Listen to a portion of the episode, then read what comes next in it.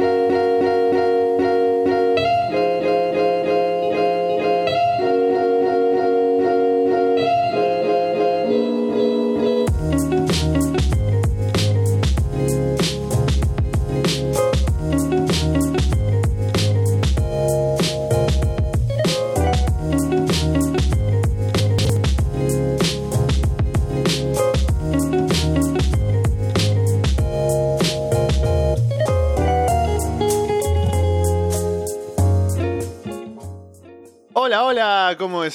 Soy Alessandro Leonardo y esto es Arras de Lona. Pasen, pónganse cómodos y sean bienvenidos, como siempre, a una nueva edición del podcast, episodio número 189. Gracias por darle ese botón de play a esa descarga, ya sea a través de Evox, de iTunes, de YouTube, o por seguirnos, por supuesto, en arrasdelona.com y solowrestling.com. Hemos llegado ya al final del fin de semana de cosas que quedan pendientes por ver. Y vamos a comentar pues el evento importante, el más grande de este fin de semana, el más grande de WWE en el año, WrestleMania 34.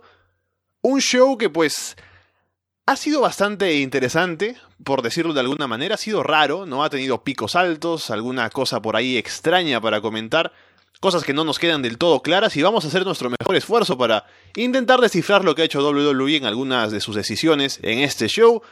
Y para eso me acompaña por aquí Fede From Hell. Fede, ¿qué tal? Hola, muy buenas, contento de estar una vez más acá en Arras de Lona y nada más y nada menos que este post WrestleMania, el evento de 7 horas. Como decíamos en el kickoff, la verdadera montaña rusa de la emoción, ¿no? De Ultimate Thrill Ride, un evento que tuvimos de, de todo, ¿no? Sorpresas, emoción, diversión, eh, nada tiene sentido, horribles, confirmaciones, eh, fallos estrepitosos, eh, de todo, ¿no? Fue realmente da para hablar muchísimas cosas, no solo hoy porque nos vamos a quedar cortos por más que estemos hasta quién sabe qué hora. Y obviamente después también vamos a tener el Raw de mañana, que seguramente nos dé algo más de, información. Aquí la gente me dice que se escucha algo raro en la transmisión, esperemos que no se mantenga así. Tenemos a, también a Walter Rosales. Walter, ¿qué tal? ¿Qué tal, Alessandro? ¿Y qué tal, gente de Arras de Lona? ¿Qué puedo decir de WrestleMania? Creo que ustedes en la previa que estaban haciendo antes del directo estaban comentando eso. Creo que hay tantas cosas que decir y a la vez uno no haya las palabras porque lo que le está adelantando Fede, o sea, fue un evento lleno de muchos momentos, momentos de todo tipo, y es imposible tomarlos a, a todos de forma separada, analizar porque tomaríamos mucho tiempo y aún así en conjunto pues simplemente pues me quedo con que eso es un carnaval de locura que solo WWE puede ofrecer y bueno, realmente pues, qué mejor eh, forma de, de pasar todo lo que fue WrestleMania que en, en, este programa, que por cierto tenemos bastantes espectadores en vivo el día de hoy. Si conocen a Ras de Lona a través de este programa, pues les damos la bienvenida y nada, que decirles que se perdieron de un especial llamado Ras de Corazón hace unos meses que estuvo muy bueno. Vamos a ir rápido con esto que hemos aguantado siete horas de show y no queremos aguantar tres más aquí hablando de lo que fue. Vayamos con la Andre de Giants Memorial Battle Royale en el kickoff. Tal vez el único que no esperarías ver aquí participando es Mike Canelis, ¿no? que aparece después de tiempo. Elias estaba anunciado para participar y no está. Matt Hardy es con el que la gente está más metida. Dolph Ziggler se la pasa sobreviviendo, colgando de las cuerdas por todos lados. Moyo Rawley elimina a Zack Ryder con un shoulder block. Al final quedan Kane, Moyo, Goldust, Baron Corbin, Matt Hardy, Dolph Ziggler, Titus O'Neill y Ty Dillinger. Ziggler elimina a Titus y Goldust. Matt y Dillinger tienen un duelo de gestos ahí con el Delete y con el Ten. Matt lo elimina. Kane elimina a Ziggler. Corbin elimina a Kane. Moyo y Corbin se unen para eliminar a Matt, pero se apagan las luces. Y de pronto al volver está Bray Wyatt ahí en el ring, luciendo exactamente igual que antes, no solo que se supone que ha cambiado en el lago de la reencarnación. Vaya a saber qué ha cambiado. Ayuda a Matt a eliminar a Moyo. Matt consigue eliminar también a Corbin. Y se lleva la victoria. Bueno, la verdad, bastante, bastante aburrido me pareció. No porque no pasaran cosas, sino porque no pasaba nada que importara. Es como que. ¿Cuántos eran? 30, creo. Y hasta que no hubo eh, arreglar sobre Wyatt, digámoslo. No hubo nada importante, nada que se sintiera. Dos siguen insoportable, como siempre, ahí el agujero del negro del entretenimiento. bueno, le están dando tantos spots de quedar colgado de las cuerdas que o va a ganar o va a hacer algo. ¿Quién buqueó que Dolph Ziggler tuviese 10 spots iguales yo, yo creo que fue él, él mismo buqueó eso. Yo creo que fue su forma normal de, sobrevivir ya, de verdad. Y, después de eso, eliminarse así de, una eliminación común y corriente, no me acuerdo ni quién fue. Es como, ¿qué, ¿qué hacen? ¿Qué hacen estos combates? Y después nada, realmente nada que destacar, se me hizo aburrido, sin, sin ninguna gracia. Bray, Woken, Wyatt, lo único que por algún motivo no, no cambió de atuendo ni nada, sigue siendo el mismo Bray de siempre, solo que parece que se unió a Mark Hardy y sus Woken Warriors. Bueno, el único ganador que le podría dar algo de juego a, este torneo, a este va, a este combate, que, que decíamos antes, ¿no? Ya con los sinónimos y, las cosas extrañas que pueda decir Mark Hardy, va a ser más con este triunfo que casi que cualquier otro luchador. Sí, esta lucha realmente creo que, no voy a decir que fue el, mejor Andre de Giant Memorial Battle Royale, pero sí creo que fue la batalla real de Andre de Giant a la cual llegaron con un poco más de ideas. Es decir, las anteriores eran simplemente, bueno, sabes que vamos a lanzar gente ahí y ya. Aquí por lo menos sí veías que era más Hardy intentando ganar. Está la otra historia que era Baron Corbin y Mojo Rawley queriendo repetir como ganadores de, la batalla real y llevarse el trofeo por segunda vez. Esa parte, pues, se notaba que era lo que estaban contando. No voy a decir que eso hizo la lucha pues mejor o más entretenida, porque no lo fue así, simplemente se sintió pues quizás más organizada. Pero claro, luego tiene esos momentos, como comenta Fede, que quizás son, perdón, eso fue mi perro que movió el micrófono, fue quizás momentos que creo yo, fueron simplemente improvisaciones por individual de cada uno y que eh, afectaron quizás un poco, porque claro, te estabas pensando, ah, quizás Ziggler aquí, no, ah, mira, quizás Moyo y por allá, pero creo que fue simplemente cada uno queriendo lucirse un poco como podía. Eh, me gustó bastante ver a Goldust haciendo el dab a Arthur, eso fue gracioso. Y el choque de Tyringer con Mahardy, eso también fue entretenido. El ganador creo que fue el correcto. Y con respecto a lo de Bray Wyatt, sí, yo exactamente pensé eso de que, bueno, o sea, el lado de la reencarnación, pues aquí no cambió a Bray más allá de su actitud, que ahora pues abraza el lado woken de más Lo único que me decían en Twitter es que ahora tiene delantal de, carnicero, así que a lo mejor es cocinero en la casa. Pero ya lo he usado antes. Ah, no ya lo he usado antes. No me, no me mates aquí el cambio posible, ¿no? Yo quiero verlo cocinando, haciendo carne en la casa de Matt Hardy. Te aseguro que, que lo he visto con, ese delantal antes. O sea, realmente, realmente lo, yo recuerdo que lo he visto con eso antes. Así que sí, realmente es que no veo ese cambio más allá de la actitud. Y aún así, no es lo que yo esperaba. Yo realmente esperaba que el personaje de Bray Wyatt pues desapareciera, ¿no? Y cambiase a otro. Porque creo que ya era hora de hacer un cambio en, el tinte de, de, Bray Wyatt, de su performance. Sin embargo, el hecho de darle un tour y unirlo con más Hardy, pues igual resulta entretenido por el hecho de que vamos a ver una combinación que puede ser precisamente entretenida, divertida y que llevaría a Wyatt por otro lado y lo mantendría ocupado en cosas que realmente a la gente le interesaría. Así que es positivo, aunque no era lo que yo esperaba. Título Cruiserweight Cedric Alexander contra Mustafa Ali. La historia del combate es que Cedric es el más fuerte de los dos y toma el control. El público no está muerto, pero no reacciona tanto con algunos momentos del combate. En un momento Cedric aplica un Spanish Fly y más tarde Ali le aplica otro a Cedric desde la tercera cuerda. Cedric hace caer a Ali de pecho en ringside, es un golpe bastante duro. Y mientras Ali está ahí afuera, prácticamente muerto, nos pone en doble pantalla, en grande, el video hype de Ronda Rousey con el audio, así que no nos enteramos de nada de lo que pasa con Mustafa Ali. Ali aplica una reverse Huracán Rana, un tornado DDT, el Inverted 450, pero Cedric pone el pie en la cuerda. Ali intenta otra vez el 450, pero Cedric esquiva. Cedric derriba a Ali con un codazo y remata con el lumbar check para llevarse la victoria y convertirse en campeón. Bueno, me pareció un buen combate.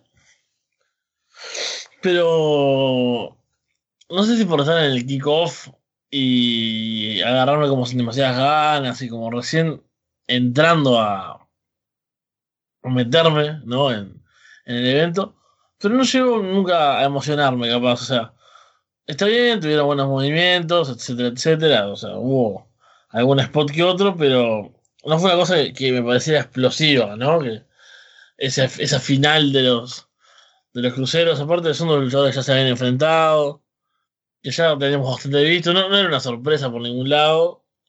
Entonces fue como, bueno, sí, un buen combate, pero em, eso, ¿no? ¿no? fue algo que se sintiera especial, no creo que vayamos a, a recordarlo después.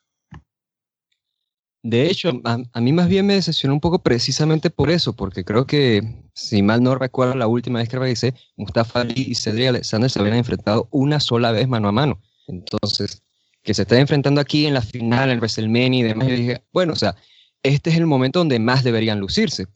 Sin embargo, mi esperanza era que fuesen el main event del kickoff, si se le puede decir así, para que tuvieran las instrucciones de que animaran al público ya para la primera lucha de la cartelera principal.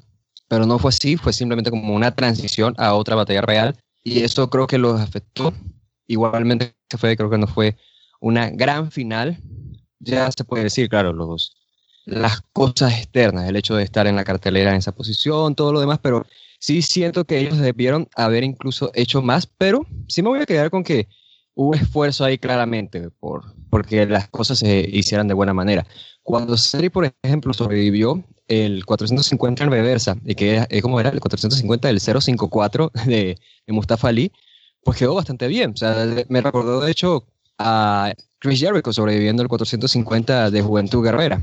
Y eso, no sé, me parece un bonito detalle. Y fuera de ahí, no eh, dieron más. Cedric Alexander me parece buena decisión como campeón. Después de todo, ese chico que durante todo el año estaba pues sufriendo porque no tenía la oportunidad por una u otra razón, por razones fuera y dentro del kayfabe.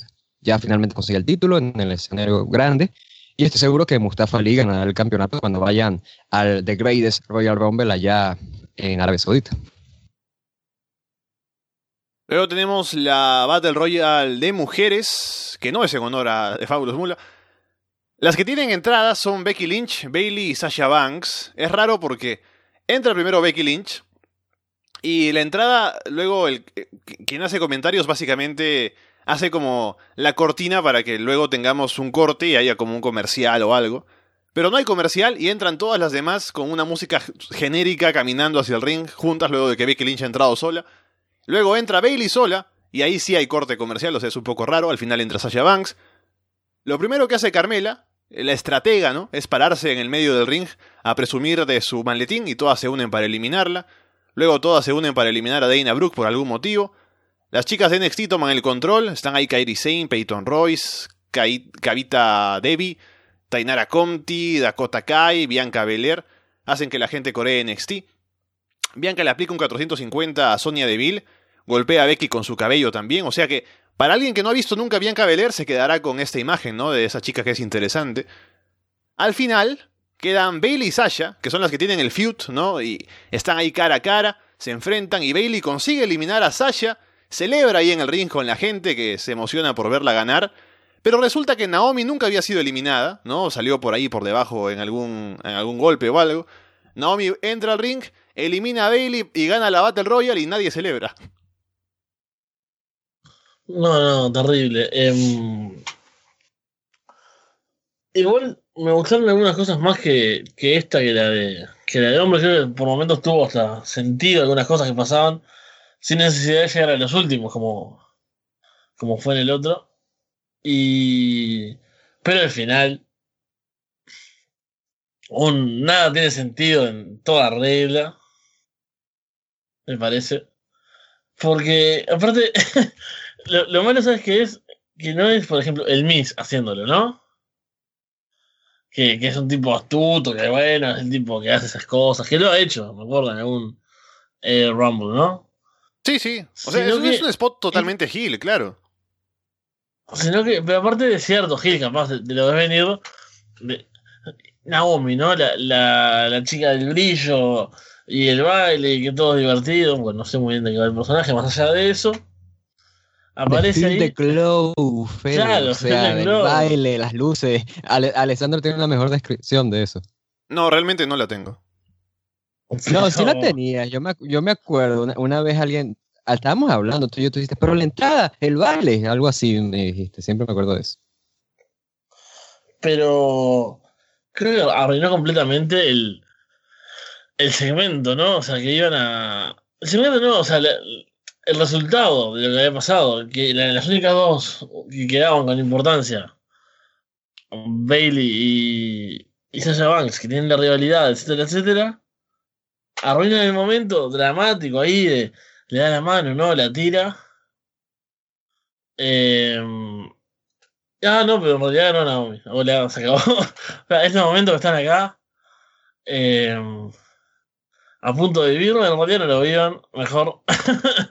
eh, Bailey también perdió, pierden las dos, no pasa nada. Esto queda por esas. Y después hay algunas eliminaciones cuestionables como la de Kylie Sane, por ejemplo, ¿no? Hmm. Sí, yo lo que estaba pensando era, estaba pensando en esto, estaba pensando, bueno, o sea, igual si no querían que ganase Sacha Vance o Bailey, lo que podían hacer era simplemente que Sacha Vance eliminara a Bailey, ahí con tintes Hill, la gente abuchara, porque acaban de eliminar a Bailey, que de repente lo estaba haciendo bien en la batalla real, y aparecía una face que ella sí eliminaba a Sacha Vance y tenía su momento. Pero no, decidieron hacer esto con Bailey porque ya habían hecho algo parecido en la misma Elimination Chamber, así que pensé, bueno, ok, igual aquí están haciendo mal porque se equivocaron de todas maneras en los roles. O sea, igual Bailey puede hacer esto de eliminar a Sacha Vance, confiarse, pero quien la tenía que haber eliminado tenía que haber sido una Hill, tal cual como estaba mencionando Fede. Pudo haber sido Arbor Bayot, quizás, o sea, pudo haber sido, no sé, alguna chica que quisieran imp- impulsar camino a ser retadora, ¿sabes? Arbor Bayot es la primera que se me ocurre. Pero sí, realmente es que esto no se explica. eh, hubo chicas que tuvieron su momento, ya hablaron de Bianca Belair. Y luego tenemos el caso de gente, por ejemplo, como Kairi Sane, que yo me pongo a pensar realmente. Sane ganó el Mae Young Classic, y la finalista fue Shayna Baszler, y ella fue ya campeona de NXT en, en el pasado Takeover. ¿Y qué ha hecho Kairi Sane? Nada ha hecho. O sea, y estuvo en, en Royal Rumble y la eliminó Dina Brute. O sea, no me explico, no me explico. No, ¿y qué en importa? Es que eh, en WWE no importa quién gana el, el torneo. Mira, mira cómo está eh, Tyler Bate, ¿no? Mira lo que le pasó a Wade Barrett en su momento, ¿no? Ujú. Mira, lo- y ahora ha ganado. Naomi. ¿Qué significa que haya ganado Naomi la Battle Royale? ¿Qué significa que ganó el año pasado Moyo Rawley, el, el, el Andre de Giant? La cosa, es- y la cosa es precisamente esa. Si vas a tener este tipo de lucha, al menos úsalas por algo, no simplemente, ah, ¿sabes qué, Naomi? No sé, siempre es, es buena en bastidores, la- eh, siempre, no sé, trae pastelitos, vamos a darle la batalla real. No, o sea, no, o sea, usa esto para algo. O sea, está, bien, si querías hacer que Naomi ganara, adelante, pero no que eliminara a Bailey le quitara su momento luego de que la gente lo recibió de la mejor manera. O sea, la gente no recibió bien esto, aun cuando Naomi no tiene una mala reputación entre los fanáticos o algo por el estilo. Eso es, es la queja que yo hago. Y lo otro es que habíamos comentado esto, de que al menos yo sobre todo hice énfasis en esto de que en Royal Rumble, cuando hicieron el Royal Rumble femenino, fue básicamente un experimento y por eso tuvo errores al momento de organizarse y demás. Yo digo, ya con esta lucha llegué a la conclusión de que no me gustan la- las batallas reales de mujeres, porque, Dios mío, en el Royal Rumble me molestó muchísimo esto de que hicieran lo típico de que todas salen, pero un gentío sale por debajo de la tercera cuerda en el ring, se quedan fuera, entonces tratan eso como si fuese un Fatal Four Way, un, un, six, un six dance, lo que sea, en vez de una batalla real con todas ahí dentro del ring, como tiene que ser. Y aquí hicieron lo mismo, pre- precisamente lo mismo. Entonces, si van a seguir haciendo esto, que ya sé que va a ser la tendencia, porque claramente es algo que les gusta hacer, pues va a ser horrible precisamente por el hecho de que no es adecuado para seguir la acción que está ocurriendo en el ring. Y quizás alguno pensará, bueno, pero así de repente Bianca Belair pudo destacar más porque había menos personas en el ring. Ah, mira, aquí de repente esta tuvo su momento porque la gente estaba pendiente de ella, pero, o sea, realmente para mí se siente muy desorganizado y deja ver que todavía están intentando hallar cómo hacer este tipo de luchas para las mujeres. Pésimo final que podría haber significado algo si Bailey ganara, pero, pero no.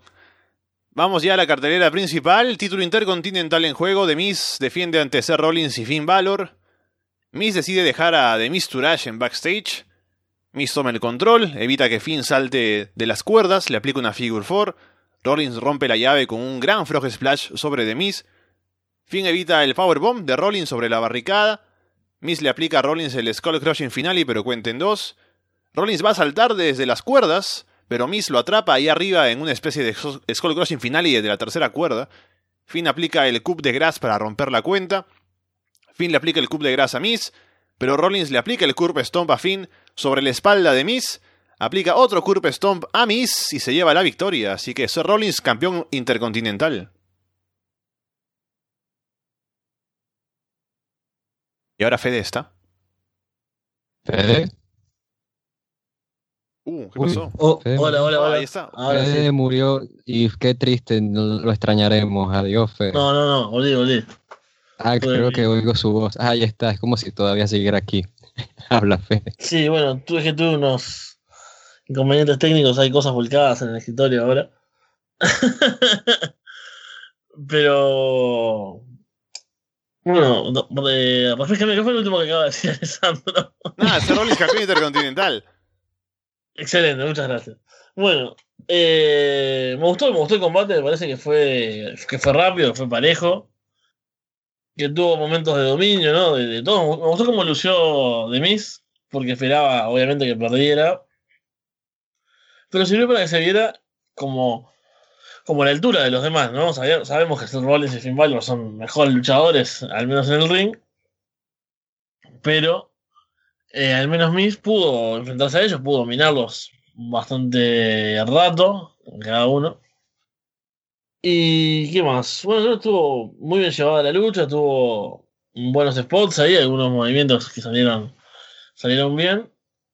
Y me intriga, nada, no, sé si hype, pero sí por lo menos intriga saber qué va a ser el, eh, el reinado de, de Seth Rollins ahora, pero en lo que es el combate me gustó mucho, me parece que fue una, una buena forma de abrir el show de verdad, digamos, la parte eh, más allá del kickoff de la cartelera, ¿no?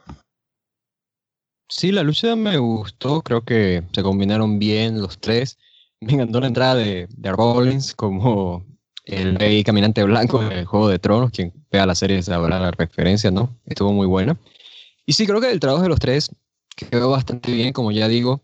Lo que quizás me molestó un poco, no me molestó, pero digo, bueno, bueno, aquí sí habría que pulirlo quizás, es que en los momentos finales las combinaciones, aunque me parecieron bastante buenas, igual sentí que estaban quizás muy telegrafiadas, o sea, que te veías de lejos lo que iba a hacer Finn, veías su mirada, cómo estaba esperando para intervenir en un spot y demás, pero eso creo que sería mirar demasiado, prestar mucha atención, más allá de lo que un fanático normal debería prestar, si me explico.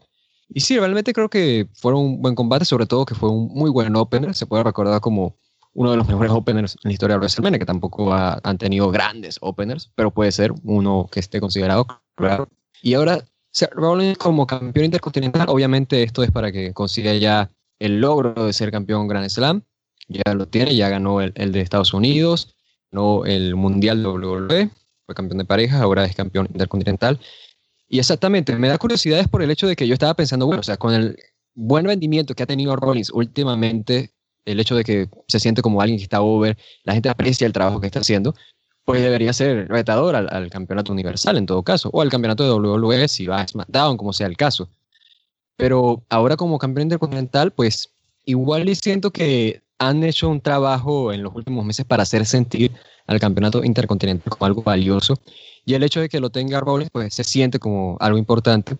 Así que quiero ver hacia dónde apunta esto. Espero que Valor sea campeón pronto, por el hecho de que quiero ver a Valor más como campeón. Quiero ver qué tanto se puede desempeñar ahí, si puede hacer un buen trabajo. Y Rollins realmente lo quiero en algo más grande, porque en este combate y en los últimos meses creo que ha hecho un muy buen trabajo y ya debería ser considerado para cosas más grandes. Título femenino de SmackDown, Charlotte Flair contra Asuka. Asuka lanza a Charlotte con un hip attack desde el filo del ring hacia la barricada y Charlotte se lastima el hombro izquierdo. Charlotte salta en moonsault, pero Asuka la atrapa en una llave al caer. Asuka lanza a Charlotte en un suplex desde el filo del ring hacia ringside. Charlotte le aplica a Asuka un Spanish Fly desde la tercera cuerda. Charlotte busca Natural Selection, pero Asuka gira, acompañando el giro que hace Charlotte y encaja una llave. Charlotte al final sale de ahí, aplica la Figure 8 y no puede apoyar el brazo izquierdo por lo que estaba lastimado, sin embargo, así, así tal cual como está, Asuka se rinde, Charlotte retiene, Asuka pierde el invicto y eh, fue un gran combate. Sí, la verdad que me, me sorprendió gratamente porque sí, esperaba un buen combate, pero no esperaba que fuese eh, de lo mejor de la noche, ¿no? Que, creo que fue eh, el mejor combate, me parece, eh, o lo, mejor que vimos en el ring, creo que estuvo acá. También, como decía el anterior, ambas lucieron, me parece. Asuka fue con, su repertorio clásico, ¿no? Lo de siempre, lo que le había llevado a tener este, este invicto. Pero Charlotte no se quedó atrás. Tuvieron muy buenas eh, transiciones de un movimiento a otro. Ah, en, un momento pensé que iba a recordar los, los, movimientos, claro, ahora pienso que pasó hace un millón de horas. Pero seguro saben a qué me refiero, ¿no? De pasar de un movimiento a otro de manera veloz y, dinámica y fluida, quedó, quedó muy bien. Y sin duda es una enorme sorpresa porque yo esperaba la victoria de, de Asuka, ¿no? Que, fuese campeona de SmackDown y todo eso, que, no se acabara la, la, racha, pero me alegra igual la decisión, me parece una buena decisión. Las rachas siempre son un peligro y después incluso pueden ser un, un problema, pueden ser algo contraproducente.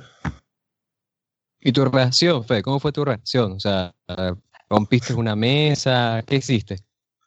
Eh, no, no, acá hubo, hubo gritos así de, sorpresa.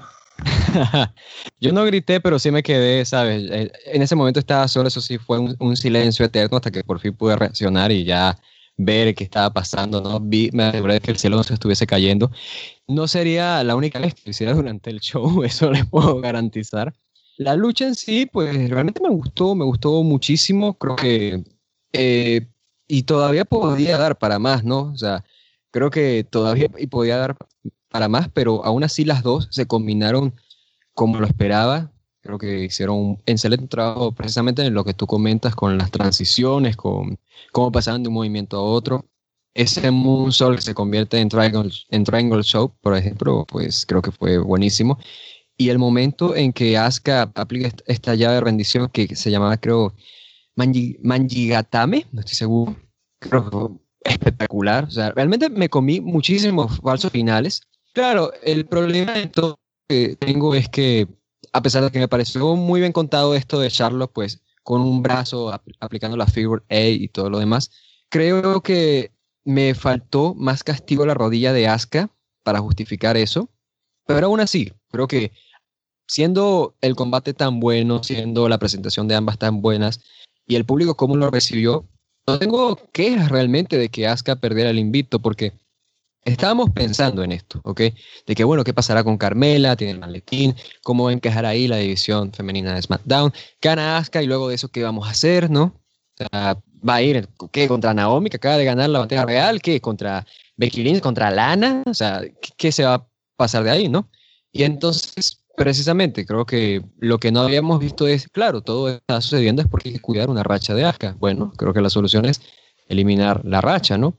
Y fue algo arriesgado, por supuesto. Creo que si la lucha hubiese sido mala, eh, no estuviésemos hablando bien de la decisión. Sin embargo, siendo el combate tan bueno, ya digo, con el esfuerzo notado de ambas, creo que se justifica la decisión y no siento para nada débil a Asuka eh, con la derrota. Más bien, creo que hicieron un buen momento, venden a Charlotte como una gran competidora.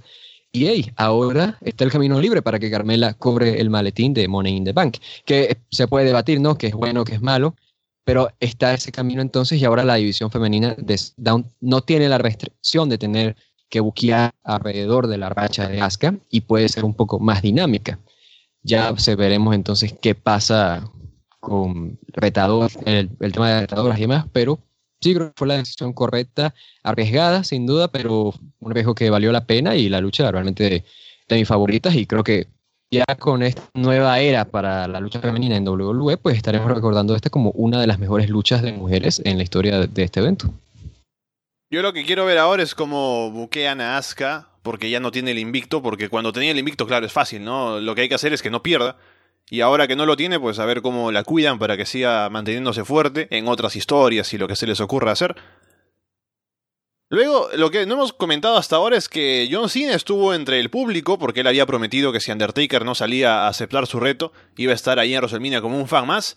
Y estaba pues como un fan más en primera fila, ¿no? Un fan con dinero, obviamente. Está ahí pues viendo el show, con los fans ahí sacándose fotos y demás, viendo los combates. Y siempre hay un tiro de cámara, ¿no? Que lo enfoca a él mirando hacia el ring y luego la cámara va hacia atrás, ¿no? Para que veamos, uh, por, en, perfil, sin mirando el ring. Siempre todo, ese era el movimiento de cada vez que lo enfocaban. Y luego de este combate por el título femenino, un referee se acerca a John Cena y le dice algo al oído. Y Cena se, emociona, ¿no? Dice, esto es, es una broma, pero le confirman que no. Y se va corriendo hacia backstage. Tal vez le dicen que tiene que mover el carro, ¿no? Que había otro que quería salir. O de pronto, no sé, alguna cosa, había dejado la alarma prendida. Alguna cosa se va corriendo Cena y ya nos enteraremos más tarde. Título de Estados Unidos, Randy Orton contra Bobby Roode, Jinder Mahal y Rusev. Hay cánticos de Rusev Day, que es claramente el más over del combate. Randy se prepara para aplicarle el RKO a Rusev. Eden English se mete al ring y lo recibe él. Randy luego le aplica el RKO a Rusev y Jinder. Cubre a Jinder, pero Roode rompe la cuenta. Ruth le aplica el Glorious DDT a Randy, pero Jinder rompe la cuenta. Toda la arena coreando Rusev Day de pie al final. Rusev se prepara para aplicarle el Accolade a Jinder, pero Senil Singh distrae. Jinder le aplica el Kalaz a Rusev y se lleva la victoria. Así que Jinder Mahal es campeón de los Estados Unidos.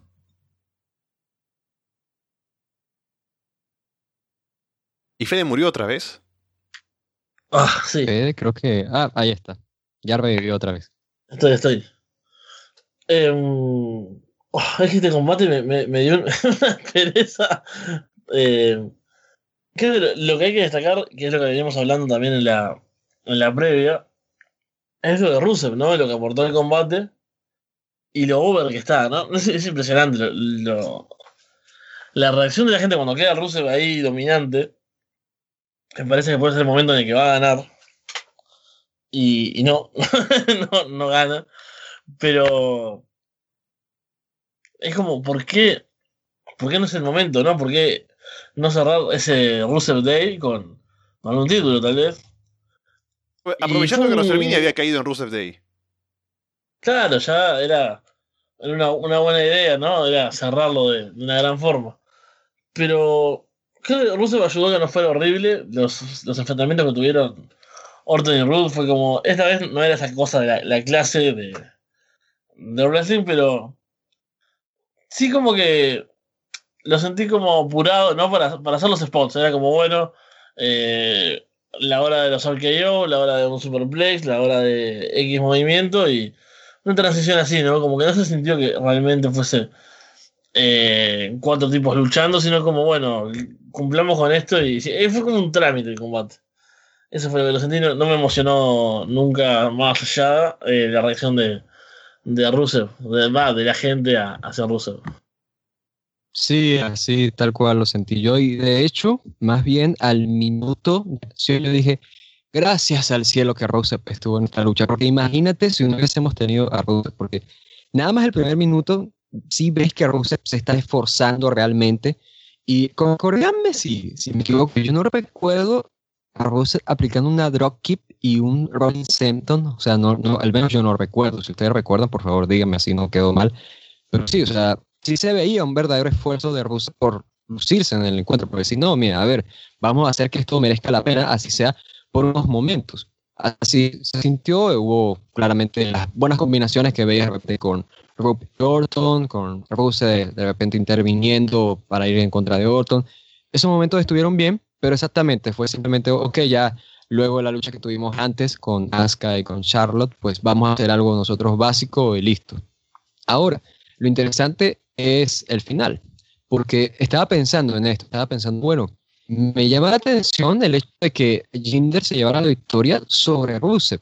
¿Por qué? Por el hecho de que, o sea, no ignoraron el hecho de que Rusev está bastante over porque tuvo, ese momento muy babyface de ya parece que tiene la victoria servida y demás que está a punto de llevarse el título y se pierde en el encuentro, pero pierde es por intervención. Entonces cuidaron eso. No se lleva el pin, Ruth o Boston, que son tipos que claramente tienen que cuidar, porque pueden ser fácilmente retadores a, a un título mayor. Pero precisamente hacen esto con la intención, creo yo, de que en vías a los próximos eventos, veamos ya el tour pues, confirmado de Rusia. En, nuestros corazones él siempre ha sido babyface, pero hablo de que WWE lo reconozca ya como babyface. O sea, creo que sería lo adecuado, honestamente, o sea, con lo que está vendiendo la mercancía de Rusia Day y demás, creo que ya sería el movimiento adecuado realmente. Si no lo hacen, bueno, estamos hablando de la misma compañía que todavía no hace el tour a Roman Reigns, es otro tema. Pero esto creo que sí dieron ese guiño de que podría suceder. Eso es lo que me da esperanza. Que pueda ser más interesante el reinado de Jinder Mahal, honestamente, porque tendría un buen oponente y tendría un oponente que además está bastante over con la grada. Así que eso es lo que me dejó esperanza, pero más allá creo que fue una lucha que simplemente pasó y no hay mucho que se pueda decir. Vamos ahora con el combate de Kurt Angle y Ronda Rousey contra Triple H y Stephanie McMahon. Hay cánticos para Ronda, que entra con un atuendo tributo a Roddy Piper. Stephanie empieza atacando a traición a Ronda y se esconde en la esquina. Triple, eh, Triple H y Kurangel empiezan, la gente pide a Ronda. Engañan a Ronda, Triple H y Stephanie para que quiera intervenir y el referee se distraiga con ella. Dominan a Angle, Triple H casi golpea a Stephanie por accidente en un momento. Angle por fin le da el relevo a Ronda que entra a destruir a Stephanie. Ronda busca el armbar, pero Stephanie escapa atacando los ojos. Ronda le aplica una especie de Samoan Drop con giro, pero Triple H le saca al referee del ring. Triple H queda con Ronda en el ring. Ronda lo rellena de golpes y lo carga sobre sus hombros, pero Stephanie interviene. Angle le aplica el Ankle Lock a Stephanie. Triple H le aplica el pedigrí a Angle, pero Ronda llega para romper la cuenta. Triple H levanta a Ronda para un Power Bomb. Ronda revierte con una huracán rana y le aplica un arm bar. Ronda tiene a Stephanie en un armbar, a Angle tiene a Triple H en el ankle lock, Triple H gira y lanza a Angle contra Ronda, y Ronda al final atrapa a Stephanie por fin en el armbar y la hace tapear para llevarse la victoria en un gran combate. Sí, eh, esta fue otra de las sorpresas también de, de la noche, me parece.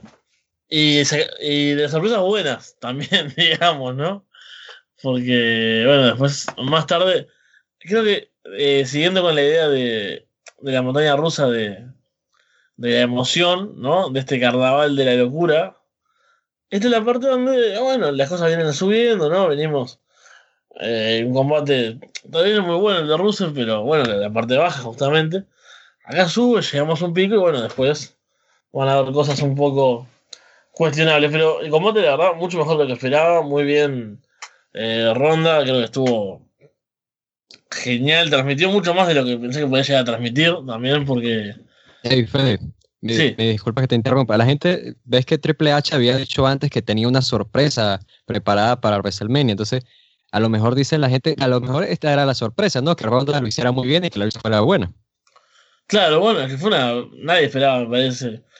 Nadie daba nada por este combate, creo. O sea, era interesante por ver el debut, obviamente, de ronda, pero poco más nos quejábamos, ¿no? De que, bueno, Stephanie no es una luchadora, eh, etcétera, etcétera.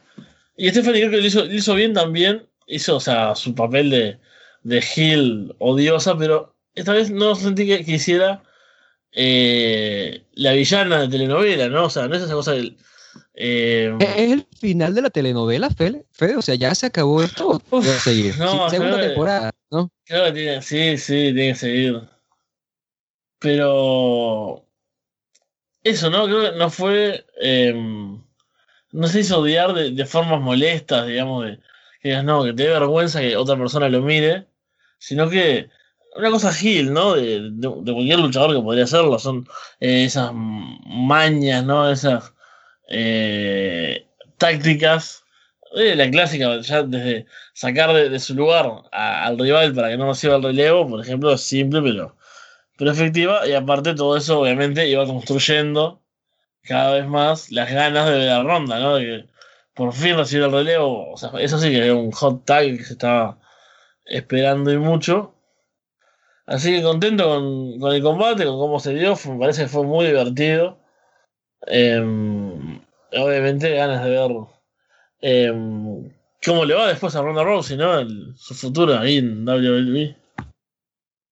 La gente dice en el chat que tiene que seguir como la historia del fanfic de Arbas de. No, no- no sabía que tuviéramos un fanfic, no, no quisiera leerlo. Mejor no. De esta lucha, yo te diré que Ronda sí me parece que lo hizo bien, pero o sea, para desarmar un poco el encuentro. Creo que parte de, la lucha realmente se la debemos al trabajo de Kurt y de Triple H, porque claro, en- entiendo de repente la gente dice, no, o sea, a lo mejor fueron las intervenciones de Ronda, las intervenciones de Ronda fueron lo que me sorprendió.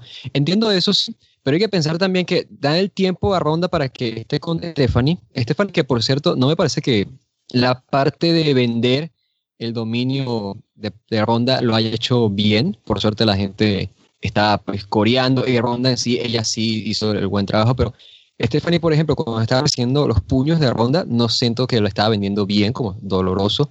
Y cuando aplica la primera suplex, pues tampoco me parece que haya ayudado lo suficiente a, a Ronda. Fuera de eso, pues las intervenciones con Triple H y Ronda, puedes darle crédito a Triple H ahí para hacer de eso algo entretenido también. Cómo intervenía Kurt Angle también. Es decir, creo que tener a Angle y a, a Triple H ahí, con el dominio del timing de ambos, ayudó bastante al encuentro, ayudó a que tuviese momentos pues dramáticos cuando la gente no, no se lo estaba esperando. Se estaban comiendo los falsos finales cuando veíamos quizás el resultado demasiado predecible y eso ayudó bastante. Y Stephanie, a pesar de que dije esto, de que no me estaba gustando cómo estaba vendiendo el dominio de parte de Ronda, creo que cuando tenía que responderle, le respondía de una manera creíble. O sea, no, no se sentías que era como que, ah, Stephanie, ella entrenó un poco de talking y ya de pronto está dominando a Ronda Rousey. No, sino que Ronda se da una vuelta, de repente la toma, la derriba ella jalándola del pelo, ese tipo de cosas me la puedo creer en el wrestling, ¿no? Son cosas que uno puede comprar. Y ya digo, o sea, estos momentos muy bien construidos por el dominio del timing de Kurt Angle y de Triple H, como el hot tag, como la intervención, el, el rompeo de, cuentas, todo eso me gustó. Eh, Ronda me gustó en, en imagen, o sea, cómo se presentó esa mezcla de look MMA con Roddy Piper, creo que estuvo muy bueno. Fue, un- fue una que estaba pensando cómo, cómo iba a incluir esto, ¿no? Cómo se iba a ver Ronda haciendo también homenaje a Piper y creo que se vio muy bien. Y en imagen, pues me deja buenas sensaciones. Ahora lo, lo que estoy pensando es que aquí lo hizo bien, por eso, por cómo se armó este en- encuentro, pero lo complicado será cuando la veamos en luchas individuales, porque, o sea, me pongo a pensar, imagínate cómo sería, no sé, una lucha Ronda Rousey en contra de Alexa Bliss, ¿sabes? O sea, vas a tener que ver a Alexa Bliss dominando a Ronda, ¿no? Pateando, poniéndose encima de ella y pateándola, de repente, no sé, jalándola por, las, por los cabellos, o sea, es- ese tipo de cosas creo que puede ser un poco malo, o sea, se tendría que ejecutar de la manera correcta, pero este combate me pareció bastante divertido, muy entretenido, la gente claramente lo disfrutó al punto de que, en mi opinión, terminó afectando la lucha posterior y pues realmente, sí, una lucha sorpresiva por cómo nos divirtió y deja buenas sensaciones en el futuro para la carrera de Ronda Rousey en WWE. Sí, creo que el combate fue lo mejor que podría haber sido y viendo el gran debut que fue para Ronda, creo que no tendrá problemas ahora como luchadora en el roster. Ya se verá cuando tenga una lucha individual, pero me refiero a que al menos estando over con el público, creo que ya dio un gran primer paso, así que veremos cómo se mete ahí en la disputa por el título y ser una luchadora más ahí en, en- cuando esté ya como parte de Raw. Luego, títulos de parejas de SmackDown. Los Usos defienden ante New Day y los Blue John Brothers. Xavier Woods en su entrada invoca con el trombón a unos enanos disfrazados de panqueques, ¿no? Que también traen panqueques. En el combate se arma el brawl entre todo el mundo cuando, cuando empieza. Los hermanos Cachiporra toman el control. Se atacan todos por todas partes. Y al final, Rowan le aplica un powerbomb a Kofi. Se lo pasa a Harper en la esquina para que le aplique otro powerbomb desde la segunda cuerda. Y con eso los hermanos Cachiporra se llevan la victoria. Bueno, acá otra vez la palabra decepción me parece que, es la, adecuada. A pesar de- del resultado, a pesar de la victoria de los hermanos Chiporra, que eso nos pone contentos. Creo que fue bastante flojo para lo que esperábamos. Decíamos que podía ser uno de los combates que se robara la noche. Que Usos en New Day tiene mucha química, ya lo han demostrado. Que bueno, Roman. Eh, Roman. Es tarde. Roman, sí, sí, es- son las como de las 2 de la mañana, dos y media de la mañana ahí en Uruguay. Sí, sí, Claro, que- Lo que eh, pasa es que leí. Rowan le volteas la W y se Claro. convierte en Roman. ¿Ves? Por eso. Wow, entre esto y Alucard siendo Drácula en la película del Santo es bueno, una genialidad. Alucard. Es, Alucard de Drácula fue, fue maravilloso. Pero eso, ¿no? Que, que bueno, Rowan y, y Harper iban a ganar, era lo que se esperaba, pero no sé, creo que esperaba que, que el combate eh, fuese, fuese más importante, fuese más, más grande, se sintiera como que una guerra, ¿no? Después de, de toda la previa, de toda la, todo lo que nos llevó a este combate, ¿no? La aparición de los, de los Hachiporra, primero con su presencia nada más, después eh, los ataques, los combates que han tenido. Era como que, bueno, toda una cosa que llegaba a este combate, esperaba algo más y creo que estuvo bien, o sea, fue como con, también compacto, sí, como compacto, ¿no? Que metieron todo y cuando me empecé a emocionar, acabó el combate. Y eso fue como, tal vez, eh, algún bueno, algunos buenos spots, pero me hubiese gustado ver bastante más y creo que se quedaron cortos acá. Sí, aquí me decepcionó es que no tomaran la lucha más en serio en la cartelera. O sea, ponte a pensar que es la primera lucha de los usos en la cartelera principal de WrestleMania y creo que le tenían que dar un mejor papel. No sé si quizás hubieran mejor sido tenerlos de opener o algo, pero claramente luego de haber tenido la emoción de Ronda Rousey haciendo rendir a Stephanie McMahon, aquí ya no estaba importando lo que iban a hacer. Fue, la lucha duró unos seis minutos nada más, o sea que tampoco tuvieron nada de tiempo. Y fue una lástima, porque realmente, o sea, yo volví a ver la lucha, te digo, porque hasta a mí mismo yo estaba pensando, bueno, o sea, esto, no, no puedo estar con esto ahorita porque tengo que estar pendiente aquí, me están hablando, no tengo que, no sé, buscar doritos, no. Entonces, no presté tanto atención a la lucha. La vuelvo a ver y yo digo, o sea, aquí hubo buenas combinaciones y me gustó cómo están tratando esto de los John Brothers, pues destruyendo a, a las dos parejas y están combinándose New Day y Usos para intentar pararlo. O sea, están haciendo lucir a los John Brothers como una pareja tremendamente peligrosa y me está gustando bastante porque es ese tipo de parejas que me encantan y ese tipo de parejas que dan para historias interesantes. Y aquí cómo lo ejecutaron me pareció bastante bueno. Simplemente no tuvieron el tiempo, no tuvieron el interés por parte del público y tampoco tenían la importancia o el tratamiento que debieron haber tenido. También se estaba mencionando esto de que podía haber sido una lucha por, no sé, eh, los campeonatos, pero en escaleras, algo por el estilo, en una estipulación, que hubiera servido, ¿no? Pero aún así, o sea, creo que con lo que hicieron, sí, quedó bien, no fue una mala lucha, pero de nuevo, fue simplemente que una lucha que se vio afectada por cuestiones externas y aún así nos queda pues el proyecto ahora como los hermanos Cachiporra como campeones de, de parejas de SmackDown y estoy pues entusiasmado por eso, por ver qué se puede hacer. Ahora, con el hecho de que hayan cubierto New Day a Kofi Kingston y no a los usos, te da una idea de que los usos igual pueden tener su revancha por los campeonatos, así que eso está interesante y realmente quiero ver hacia dónde avanzan. Sí, lo único bueno es que los hermanos Cachiporra ahora son campeones y pueden seguir cachiporreando a todo el mundo en SmackDown y veremos cómo les va. Como debe ser. Luego tenemos el segmento de John Cena que sale al ring listo para un combate, pero cuando está ya ahí, otro referee llega corriendo y le dice, no, no, te, engañaron, ¿no? Más temprano te dijimos que estaba, pero ahora no está. Cena pone mala cara, se va decepcionado, y mientras va por la rampa de pronto se apagan las luces, la gente se emociona y aparece Elias, ¿no? Tocando la guitarra, dice que esa otra persona a la que esperamos no tiene su habilidad, su carisma, su talento, canta una canción, Cena lo ataca, le aplica un AA, lo saca del ring. Terminado todo esto, Cena se va decepcionado otra vez, pero se apagan las luces otra vez y aparece la ropa de Taker en el ring. Cae un rayo, Taker aparece por fin, hace su entrada completa y hay combate. John Cena contra Undertaker. Taker toma el control, Cena lo derriba, busca el Five Knuckle Shuffle, pero Taker se sienta, Cena frena, Taker aplica un choke slam, remata con el Tombstone Pile Driver y victoria para Undertaker. Uf, bueno, y acá hay varias cuestiones. Sí, Estoy buscando, no sé si. Ah, acá. Es que hay tantos apuntes de hoy que. que es complicado. A ver, vamos por. hay, hay como dos partes que, que comentar o que analizar, digamos. Me ¿no? imagino, me imagino a Fede abriendo un pergamino, ¿sabes? con, con las notas. Eh, Cae el papel hasta, hasta el piso, llega hasta la puerta, tienes que jalarlo para leer hasta el final. Es que realmente, hoy hubo, muchas cosas.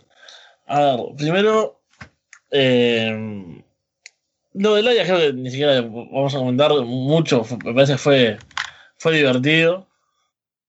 Eh, por lo menos acá se, se celebró bastante. Pero vamos a ver eh, dos cosas, creo que son las que, las que valen la pena, que por un lado, el combate fue un greatest hits de Undertaker, ¿no? O sea, yo lo comentaba acá con, con mis amigos que estaban acá. Que, que fue como, bueno, esa gira homenaje de la banda que ya está retirada, no sé, se juntan de vuelta alguna vieja banda, ¿no? Y van a hacer una gira por algunos festivales y bueno, van, tocan los éxitos. Eh, nadie le pide mucho más y, está bien, ¿no? Es como eso, bueno, estamos todos contentos, venimos a ver otras cosas en realidad. Es un acto de nostalgia, nos vamos felices, qué bueno, todavía todo.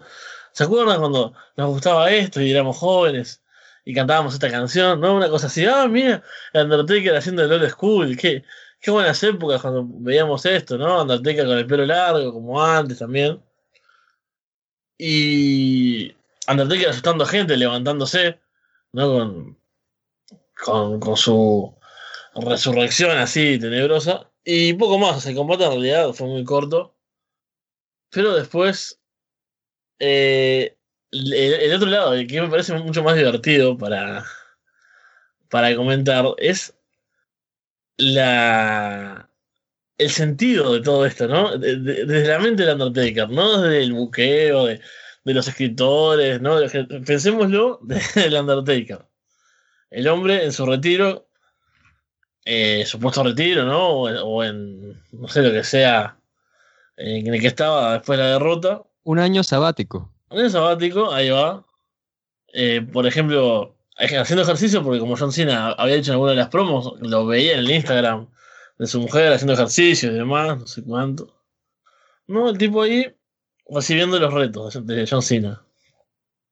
Entonces en un momento, no, no. O sea, tal vez, ¿qué, qué, habrá decidido? Habrá decidido, sí, me voy a retar, pero el día mismo voy a aparecer de la, de la nada.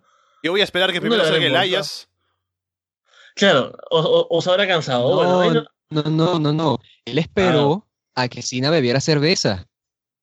Bueno, es que tenemos muchísimas eh, teorías. Después, esa es otra. ¿no? Eh, eh, Undertaker eh, avisa, le, avisa a los árbitros, yo me imagino, eh, escondido en algún lugar recóndito del backstage, ¿no? Porque para que nadie sepa que está ahí, que no lo encuentran. Y los árbitros le avisan, y es genial en ese momento que John Cena va, corriendo, pero ¿por qué va corriendo por la arena? O sea, digo, por la parte de- del, ring y por, por la rampa. ¿Por qué no puedo ir por otro sector? Y fue muy bizarro ese momento. Y me lo imagino así diciéndole a los árbitros, díganle a John Cena que sí, que voy a luchar. ¿No? Entonces después... ¿Sabes qué? Yo estaba pensando era que va, ¿no? Y de repente qué bueno que en backstage tuviesen su ropa para luchar, ¿no? Claro. Que, Dios, ¿quién, quién, quién tiene unas bermudas? Una camisa de las mías, de mi talla. Bueno, imagínate, imagínate, qué bueno. mis amigos se decían, bueno, que no se enoje tanto tampoco de que le hicieron cambiarse, porque la ropa que usa tampoco que tenga que, o sea, puede saltar directamente y sentarse de vuelta en el, en, en- en- entre el público, de que, Claro, que es lo mismo. no podría hacer eso eh, Rowan, ¿no? O Harper, pero si no es... No. Entonces, ahí yo pienso, bueno, Undertaker le avisa todo para jugar con su mente, le, le manda a- eh, a- al árbitro decirle que no, que al final no va a pasar nada, pero el Elias aparece, él no controla el Elias, así en realidad, él, no sé, eh, se queda esperando, me imagino, Undertaker, ¿no? Haciendo su- su sus juegos mentales, o- ese ajedrez, no, el árbitro que le diga que sí, el árbitro que le diga que no, lo voy a agarrar de sorpresa y en el medio sale el Elias a cantar y Undertaker diciendo, ¿y qué hago ahora? este tipo está cantando en el. Eh, me, arruinaron todo. Me imagino, se apagan las luces y dicen, no, pero no estoy pronto todavía. Me estoy- no, encuentro el saco, no encuentro los guantes.